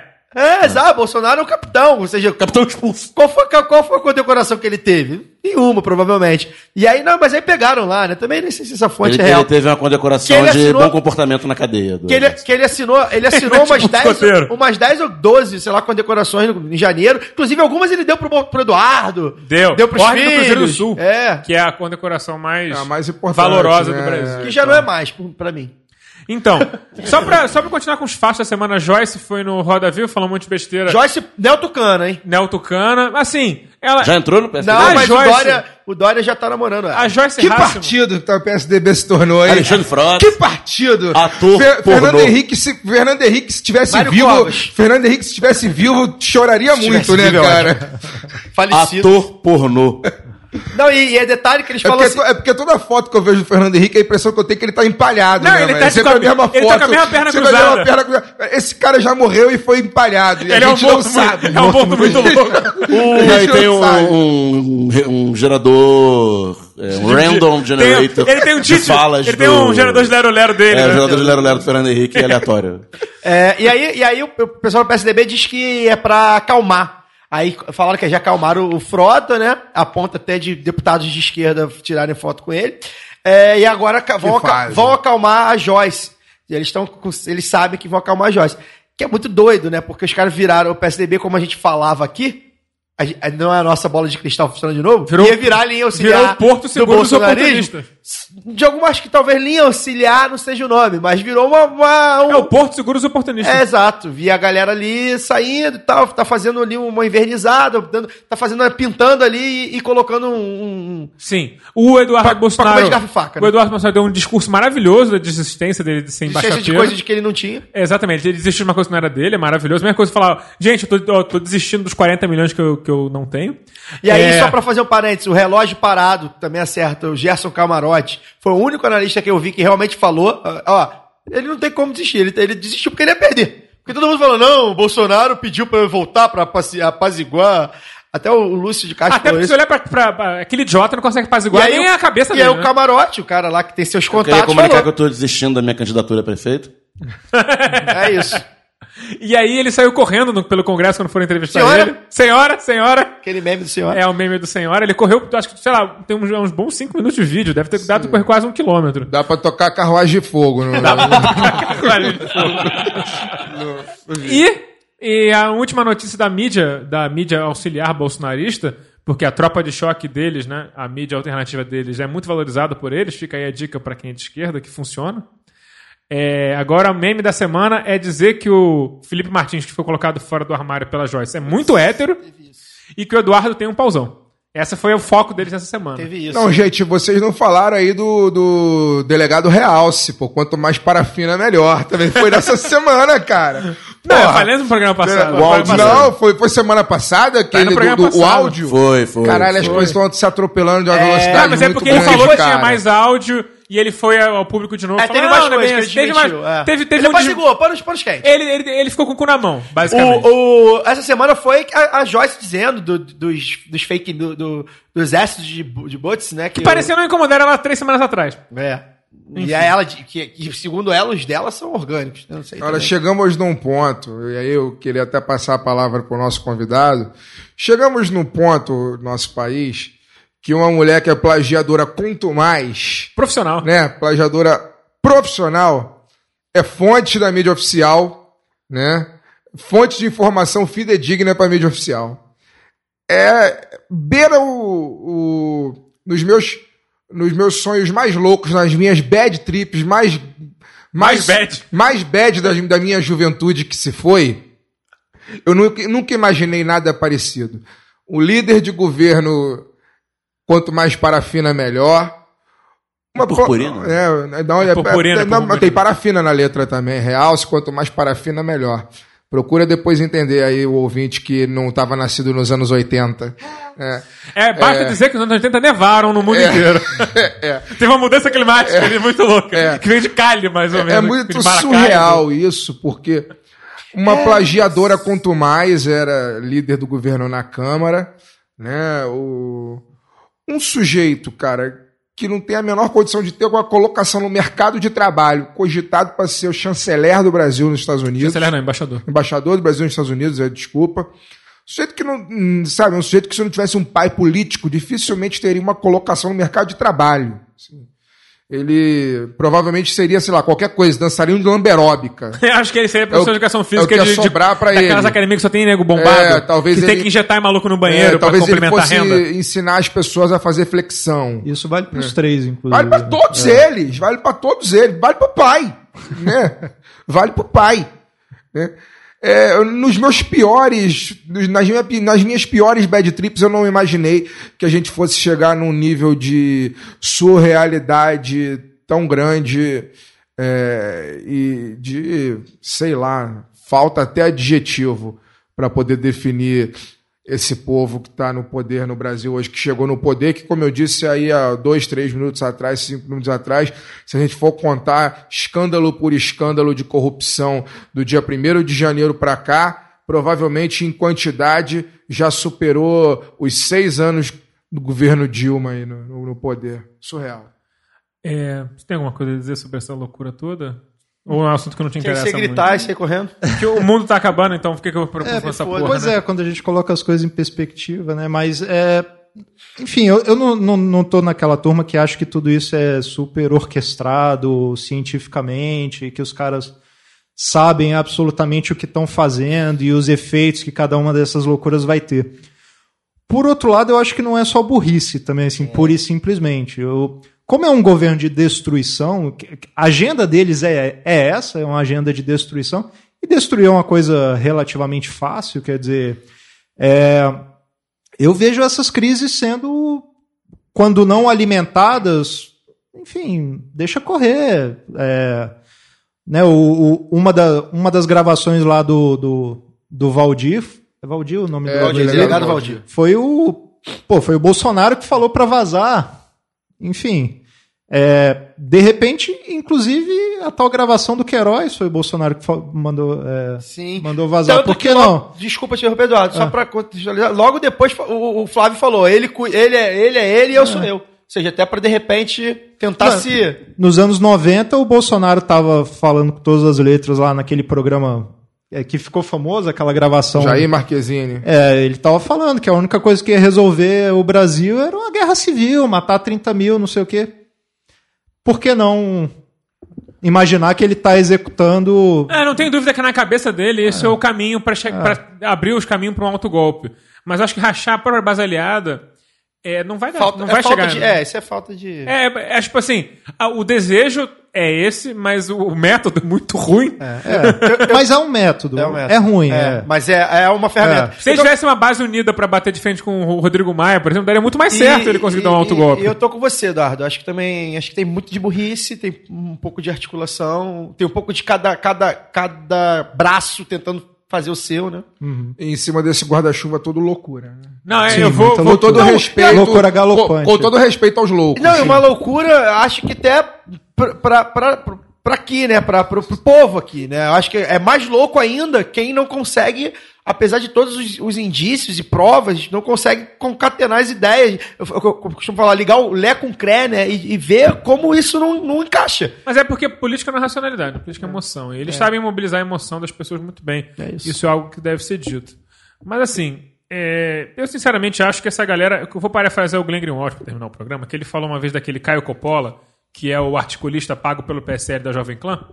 Que trabalhou, inclusive, pro, pro, Trabalhou, pro em, novo. trabalhou novo, em campanha. É, é um cretino qualquer. Novo e PSL é a mesma coisa, muda a cor. Um gosta de laranja, outro é laranja. É, E tem a questão do sapatênis aí. Um usa, um usa É, coturno, o um, outro sabe, um sapatênis. sabe comer É. de garfo faca, o outro come. O outro come, o outro come no, no potinho de ração do, do cachorrinho. É, mas assim, ele falou, falou do cara lá, do Caio Coppola, que ele, ele fala como ele acha que uma pessoa inteligente falaria. E é, Simula. uma, e é uma, é uma, Simulacro de é uma sacada muito boa do Glenn. E na verdade eu acho que essa galera articula como eles acham que alguém inteligente articularia. Só que não consegue Eles devem ficar vendo, tipo, aquele House of Cards e pensar, cara, esse cara é foda, né? Vou fazer igual. fazer igual. E aí, tipo, eles esquecem que é ficção. Não sai, e não sai natural, não sai natural. Legal esse documentário sobre É. a política americana. Pois é. Não sai natural, não sabe fazer. Porra, nem sabia que o Kevin Space tinha virado político. É engraçado esse negócio do, do Caio Coppola. Sabe o que é Kevin Spacey, porra? Esse negócio do Caio Coppola é engraçado que fizeram depois a, a lista, né? Como, como é também mais um sintoma, né? Não quer dizer nada, mas no, no contexto diz muita coisa. Caio Coppola, Flávio Morgenstein, sei lá o que. Os nomes são todos nomes que. Não, mas eles... Morgan, Morgenstein é nome autodenominado. É, o nome não, dele é Coppola também não. também. Ah, é? É, aí fizeram. Ah, porque é o filme que ele mais gosta do, do Coppola. Que ele Fiz- gosta. fizeram- Que ele, ele se, diz cinéfilo e ele Fizeram botou uma Coppola, lista de né? quatro- Provavelmente ele Cinco. entendeu errado o filme. Não, e é o único, o único cineasta que ele conhece, porra. Ele falou Tarantino ou Coppola. Tarantino é muito mainstream. Eu vou falar Coppola. Fizeram quatro ou cinco nomes desses caras aí, que é exatamente isso. Tipo, os caras não, se chamam esses O nomes. Holiday é fanfic também, né? O Holiday, é isso. Se bobear, o Kataguri também é fanfic. Não, acho que cada O Caio Coppola deve achar o. O. Corleone um grande empreendedor, né? Ele deve achar que Apocalipse Now é um filme sobre a guerra do Vietnã de um jeito positivo. Tipo, quando o cara fala, ah, adoro o cheiro de napalm pela manhã, ele fala, yes, eu também! Vamos queimar esses O coronel, comunistas! o, coronel, o coronel Kurtz fez uma comunidade autônoma comunista, né? Por isso que ele precisa É. ser destruído. Exatamente. Surf radical. É o canal off, né, cara? Canal off do- dos anos 70. Cada um tira, cada um tira o recorte que quer, né? Não, é, como, co- quando, qual a conclusão que o Coppola criou o canal off? Terminamos aqui o, o lado B do Rio, número 124. Canal Lembrando é muito bom, né? que o Porra. ouvinte do lado B do Rio tem 10% de desconto nas compras do site Veste Esquerda usando o código promocional lado B. Canal off mostra que a sua vida é uma merda. Capitalismo que deu certo, né? Não, o canal off gasta. capitalismo que deu certo. Ele, ele, ele, ele gasta milhões de tipo, pegadas de carbono pra destruir o ecossistema que ele vai te mostrar. É muito mais cretino, tá ligado? Ó, tô- tamo te mostrando Ele aqui, leva, mas vai acabar, hein? ele leva 14 pessoas de avião pra um lugar remoto. Pra fazer snowboard. Pra fazer snowboard, tá ligado? É um bagulho completamente. Enquanto tem neve. hein? É. É, Então é isso, entendeu? Na verdade, eles estão ajudando a Mas, destruir. mas eu sinto inveja, admito. Porque ele destrói o ecossistema pra trazer um negócio ainda mais exclusivo. O lado B do Rio está em todas as redes Só a sociais. gente tem, porque só, só tem uma gravar hoje. É, só tem, só tem. Amanhã não tem mais. Exatamente. Quem, vem amanhã não vai ter mais. Essa neve aqui, acabou. Estamos nas redes sociais, inclusive no YouTube. Para Nessa, bater, se- nessa semana, o vídeo do nosso canal fala sobre o embate interno de jornalistas de esquerda que trabalham em veículos de direita. O Caio aí fala sobre esse assunto eloquentemente. Lá no nosso, tanto. No nosso Famoso YouTube. boleto pra pagar. O famoso boleto para pagar. Eduardo, muito obrigado pela sua presença. Alguma consideração final? Quem quiser o livro e não for presenteado como a gente, sorteado como nosso ouvinte, como faz para conseguir? É, eu que agradeço o o convite, foi, foi ótimo conversar aqui com vocês. Quem, quem quiser o livro, tá na, no site da editora Consequência, banquinhas de congresso em geral, na Amazon tá também, estante virtual, é fácil de encontrar. É, e, enfim, como consideração final, eu diria só para fechar que maneira no Rivotril aí, galera, foi pesado, mas pelo menos a gente riu de nervoso. Fagner, boa noite. Queria agradecer a presença do Edu. Valeu, Edu, pela, pela moral, pelo programa, por ser nosso ouvinte. Enfim, é isso, pela moral de sempre, pelo, pelo aprendizado, né, pela troca que você teve com a gente aqui. A gente promete é, tocar nesse assunto sempre mais para frente. De repente, né, as coisas estão mudando com uma velocidade tão grande, a gente está vendo já necessidade de repetir temas de programas que, que a gente fez há pouco tempo. Né? Tamanha o avanço da destruição das coisas. Então, queria agradecer mesmo. E antes de passar a finalizar minha palavra, é, eu queria dedicar, na verdade, a gente está falando hoje o estúdio Vitor Hara, queria dedicar o programa de hoje aos lutadores chilenos, aos povos originários, lutadores equatorianos também, que foram para as ruas nas últimas semanas. É, no Equador, é, a gente viu cenas bárbaras. No Chile, a gente já está vendo cenas bárbaras Matança do do Estado, do, exército chileno contra a população em luta. Matando, batendo e estuprando. É, é, é, e sumindo com corpos E também. sumindo. E sumindo. Então, é, a gente, eu, prome- eu pedi o Caio, essa, provavelmente amanhã, hoje, no caso sexta, quando o programa vai ao ar, a gente deve publicar um videozinho no Facebook, um videozinho de cinco minutos, que explica muito o que está acontecendo no, no Chile, que é- desmistifica essa questão sobre aumento da passagem e mostra como o estado de bem-estar social chileno foi é, um projeto de destruição, assim como é o que o Paulo Guedes quer fazer aqui no Brasil. O pouco de bem-estar social que existe no Brasil, Paulo Guedes quer destruir a lá o que foi feito no Chile. Ele, inclusive, foi um funcionário da ditadura chilena nos anos 70, anos 80. Então, mostra que, na verdade, essa reação é uma reação de algo que os chilenos já perderam há muito tempo né? O caldeirão vem sendo, vem sendo, vem sendo enchido há muito tempo até que um dia ele entorna e parece que entornou dessa vez. Então eu queria dedicar o programa a esses lutadores, sobretudo aqueles que perderam a vida em luta na capital chilena e na cidade ali dos, dos, dos arredores. Também no né? Equador? É, no Equador também. Explica quem foi e, Victor por favor. E mostrar é, e também relembrar é, fi- e ficar muito atento, porque esse programa vai ao ar na sexta-feira, domingo nós teremos eleições, eleições na Argentina e eleições no Uruguai. Primeiro turno. Né? De primeiro turno. Na Argentina, tudo indica que o peronismo deve voltar depois dos, dos quatro anos de tragédia do governo Macri. Eu tive na Argentina no início desse ano, e todo lugar que eu andava no centro de, de- Buenos Aires, Daniel estava comigo, inclusive, a gente notava pichações de Macri é fome, né? Macri es hambre. Ma- Macri es hambre. Então, não só nos bairros pobres, no próprio centro de Buenos Aires a gente notava isso. A capital, inclusive eu que já tive em Buenos Aires mais de uma vez, notei a diferença de uma vez para outra. Buenos Aires em estado deplorável, né, nessa última vez que estive lá. Então, Parece até, uns lugares parece até a Rua da Carioca. exatamente, os principais lugares, assim, das principais Tá avenidas. tão ruim que parece que tá sendo Rio. É. Das principais avenidas da cidade, parece muito com a Rua da Carioca. Nossa Rua da Carioca hoje, que é praticamente um cemitério. Que já foi o né? polo Já de foi- E hoje é um cemitério. Né? Então, fica atento né, é, ao- aos acontecimentos, a gente não sabe, né? Tem muita coisa acontecendo na América Latina, né? Teve eleição na Bolívia, Do né? Haiti pra cá, tem muita coisa acontecendo, muita coisa acontecendo nas Haiti tá ruas. pegando fogo também. O Haiti também está pegando fogo.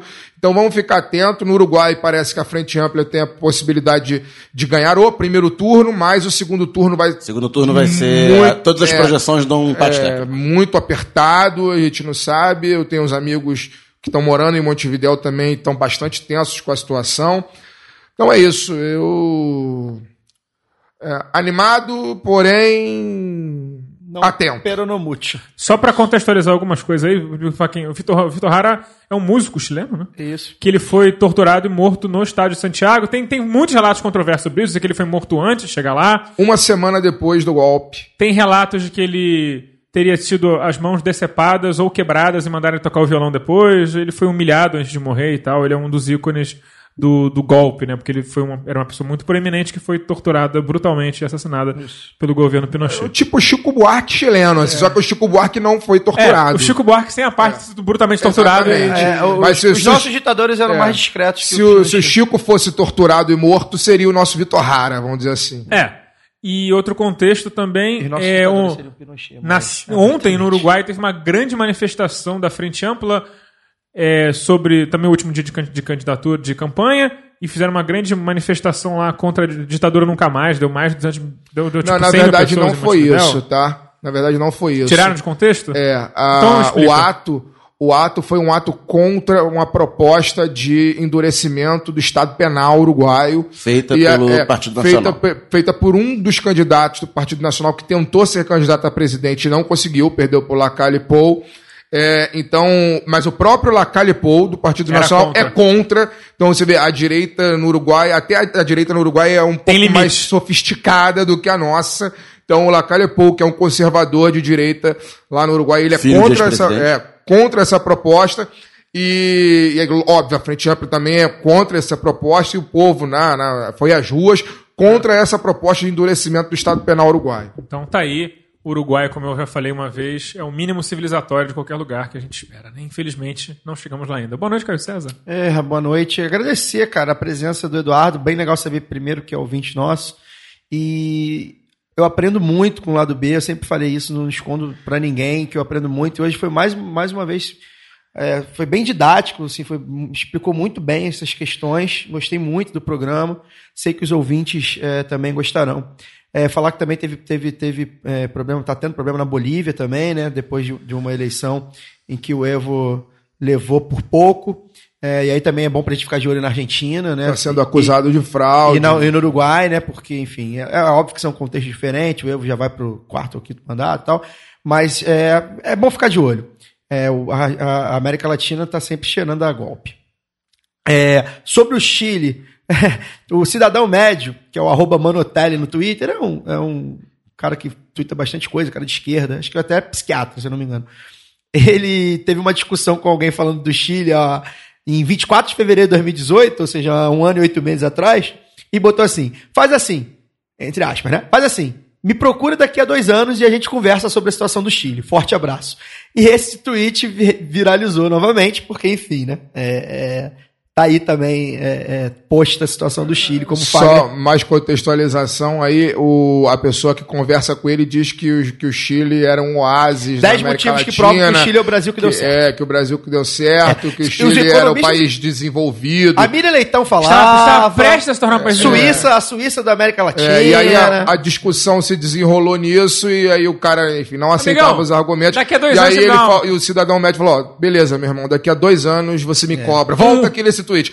Um ano, oito meses, de- um ano e oito meses depois, o tweet voltou É. Tá aí. a, a baila. E aí, só, é, só pra- Também sobre o Chile, eu recomendo o Anticast essa semana, que é com a, a Sabrina Aquino, que é uma, uma militante brasileira que mora no Chile há oito anos, que ela fala super bem sobre o que está acontecendo, ela tem muito mais informação do que a própria mídia brasileira está divulgando, porque, enfim, ela... Porque não interessa. Porque não interessa, porque ela segue a mídia de lá, enfim. Então vale muito a pena ouvir o programa crise só pra- interessa quando é na Venezuela. Pra entender exatamente. Pois é, por exemplo, eu não vi ninguém da OEA denunciando a violência policial no Chile ou no Equador. Sendo que tem vídeo sendo gente jogada de ponte no Equador, tem relatos horríveis de estupros pelo Estado no Chile, mas o importante é, sei lá, que o Evo Morales roubou 10 mil votos. Vídeo de soldado chileno cheirando pó a céu aberto na avenida antes de atacar a população. Tem uns delegados aí que ficaram loucos vendo esse vídeo, né? Enfim, voltando aqui. é, e aí falando, né, que, que a gente é, tratou de um tema que a mídia é, não, não fala normalmente desse viés, né? Normalmente a mídia fala de economize no banho, não coma carne, blá blá blá. Então foi bem, bem legal isso. Também indicar o Baião de Dois, eu não ouvi todo, mas estava ouvindo, que É, é, muito bom o pedaço sobre o óleo. Exato, eles falam, né? São so- sobre, sobre a questão do óleo lá no Nordeste. Podcast sobre futebol nordestino, sobre cultura nordestina da casa, muito bom. Mandar um abraço para os amigos, todos lá, amigos nossos, tirando o Irlan e o Targino, né? Do Hermala. É, lembrar, né, que o Flamengo ontem é, é, venceu o jogo, importantíssimo, saímos deliciados do Maracanã. Mas sempre lembrando, eu pelo menos sempre me lembro disso, é, da tragédia dos, dos garotos do Ninho. O Flamengo agora vai faturar lá uns 20 e tantos milhões. Seria uma. Dólares. De, de, de dólares. Seria uma Dólares. grande oportunidade de parar de barganhar, fechar com essas famílias e poder, de repente, homenagear os meninos no dia 23, no- na final da Libertadores. Infelizmente não vai acontecer, mas enfim, seria é meu sonho que isso acontecesse, até para a gente poder homenageá-los. Sem isso, não, dá- não adianta homenageá-los e a diretoria também tampouco fará. Dizer que no meu YouTube é, não tenho a pretensão de ensinar nada a ninguém, tá, gente? Pelo amor de Deus. Sou um repórter medíocre de redações, passei por algumas redações, mas sem deixar nenhuma saudade. A questão só surgiu porque uma universitária lá na PUC, a Maria Eduarda, nossa ouvinte, é, indagou sobre o que, que, que, que um repórter ou o que, que um editor pode fazer, é, alguém progressista, alguém que luta pelos direitos humanos pode fazer dentro de um veículo de direito. Então tem como, tem algumas coisas que dá para fazer.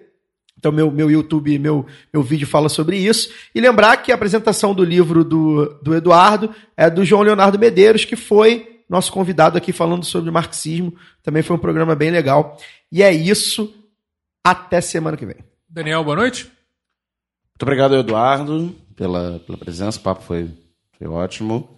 É, E boa noite a todos. Muito obrigado, Eduardo. Reforço os obrigados. Obrigado ao coitado do ouvinte que está no, no Dá, um- cantinho. dá um alô aí, Joel, rapidinho. Ele tá no cantinho do pensamento aqui do nosso Dá- dá um- estúdio dá a um noite alô aí, inteira. dá um alô aí rapidinho, Chega João. aí, João, dá um Só- oi. só dá um oi Diga aí. oi, João. Oi, pessoal. Sejam padrinhos, hein? Ah, valeu. Isso aí, excelente mensagem, gostamos. Adoramos você, João, agora ainda mais. Muito obrigado a toda a nossa audiência e até semana que vem com mais um do Rio.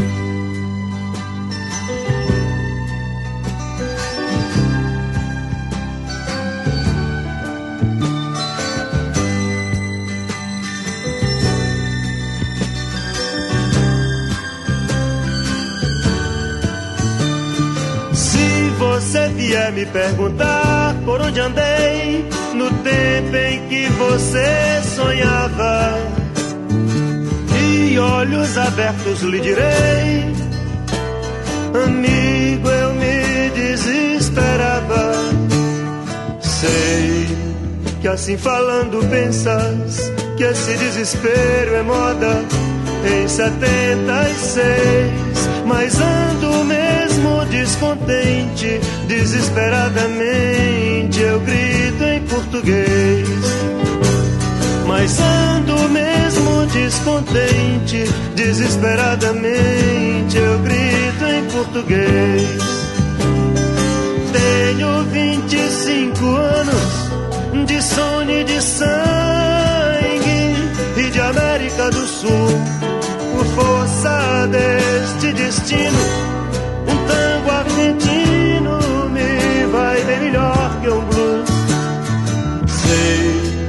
que assim falando pensas que esse desespero é moda em 76 e eu quero é que esse canto torto feito faca corte a carne de vocês. E eu quero é que esse canto torto feito faca corte a carne de vocês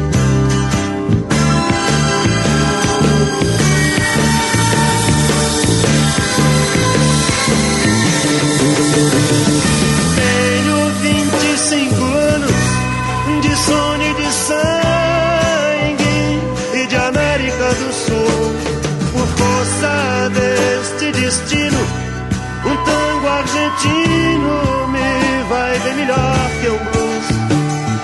Sei que assim falando pensas que esse desespero é moda em 76 e eu quero é que esse canto torto feito faca corte a carne de vocês.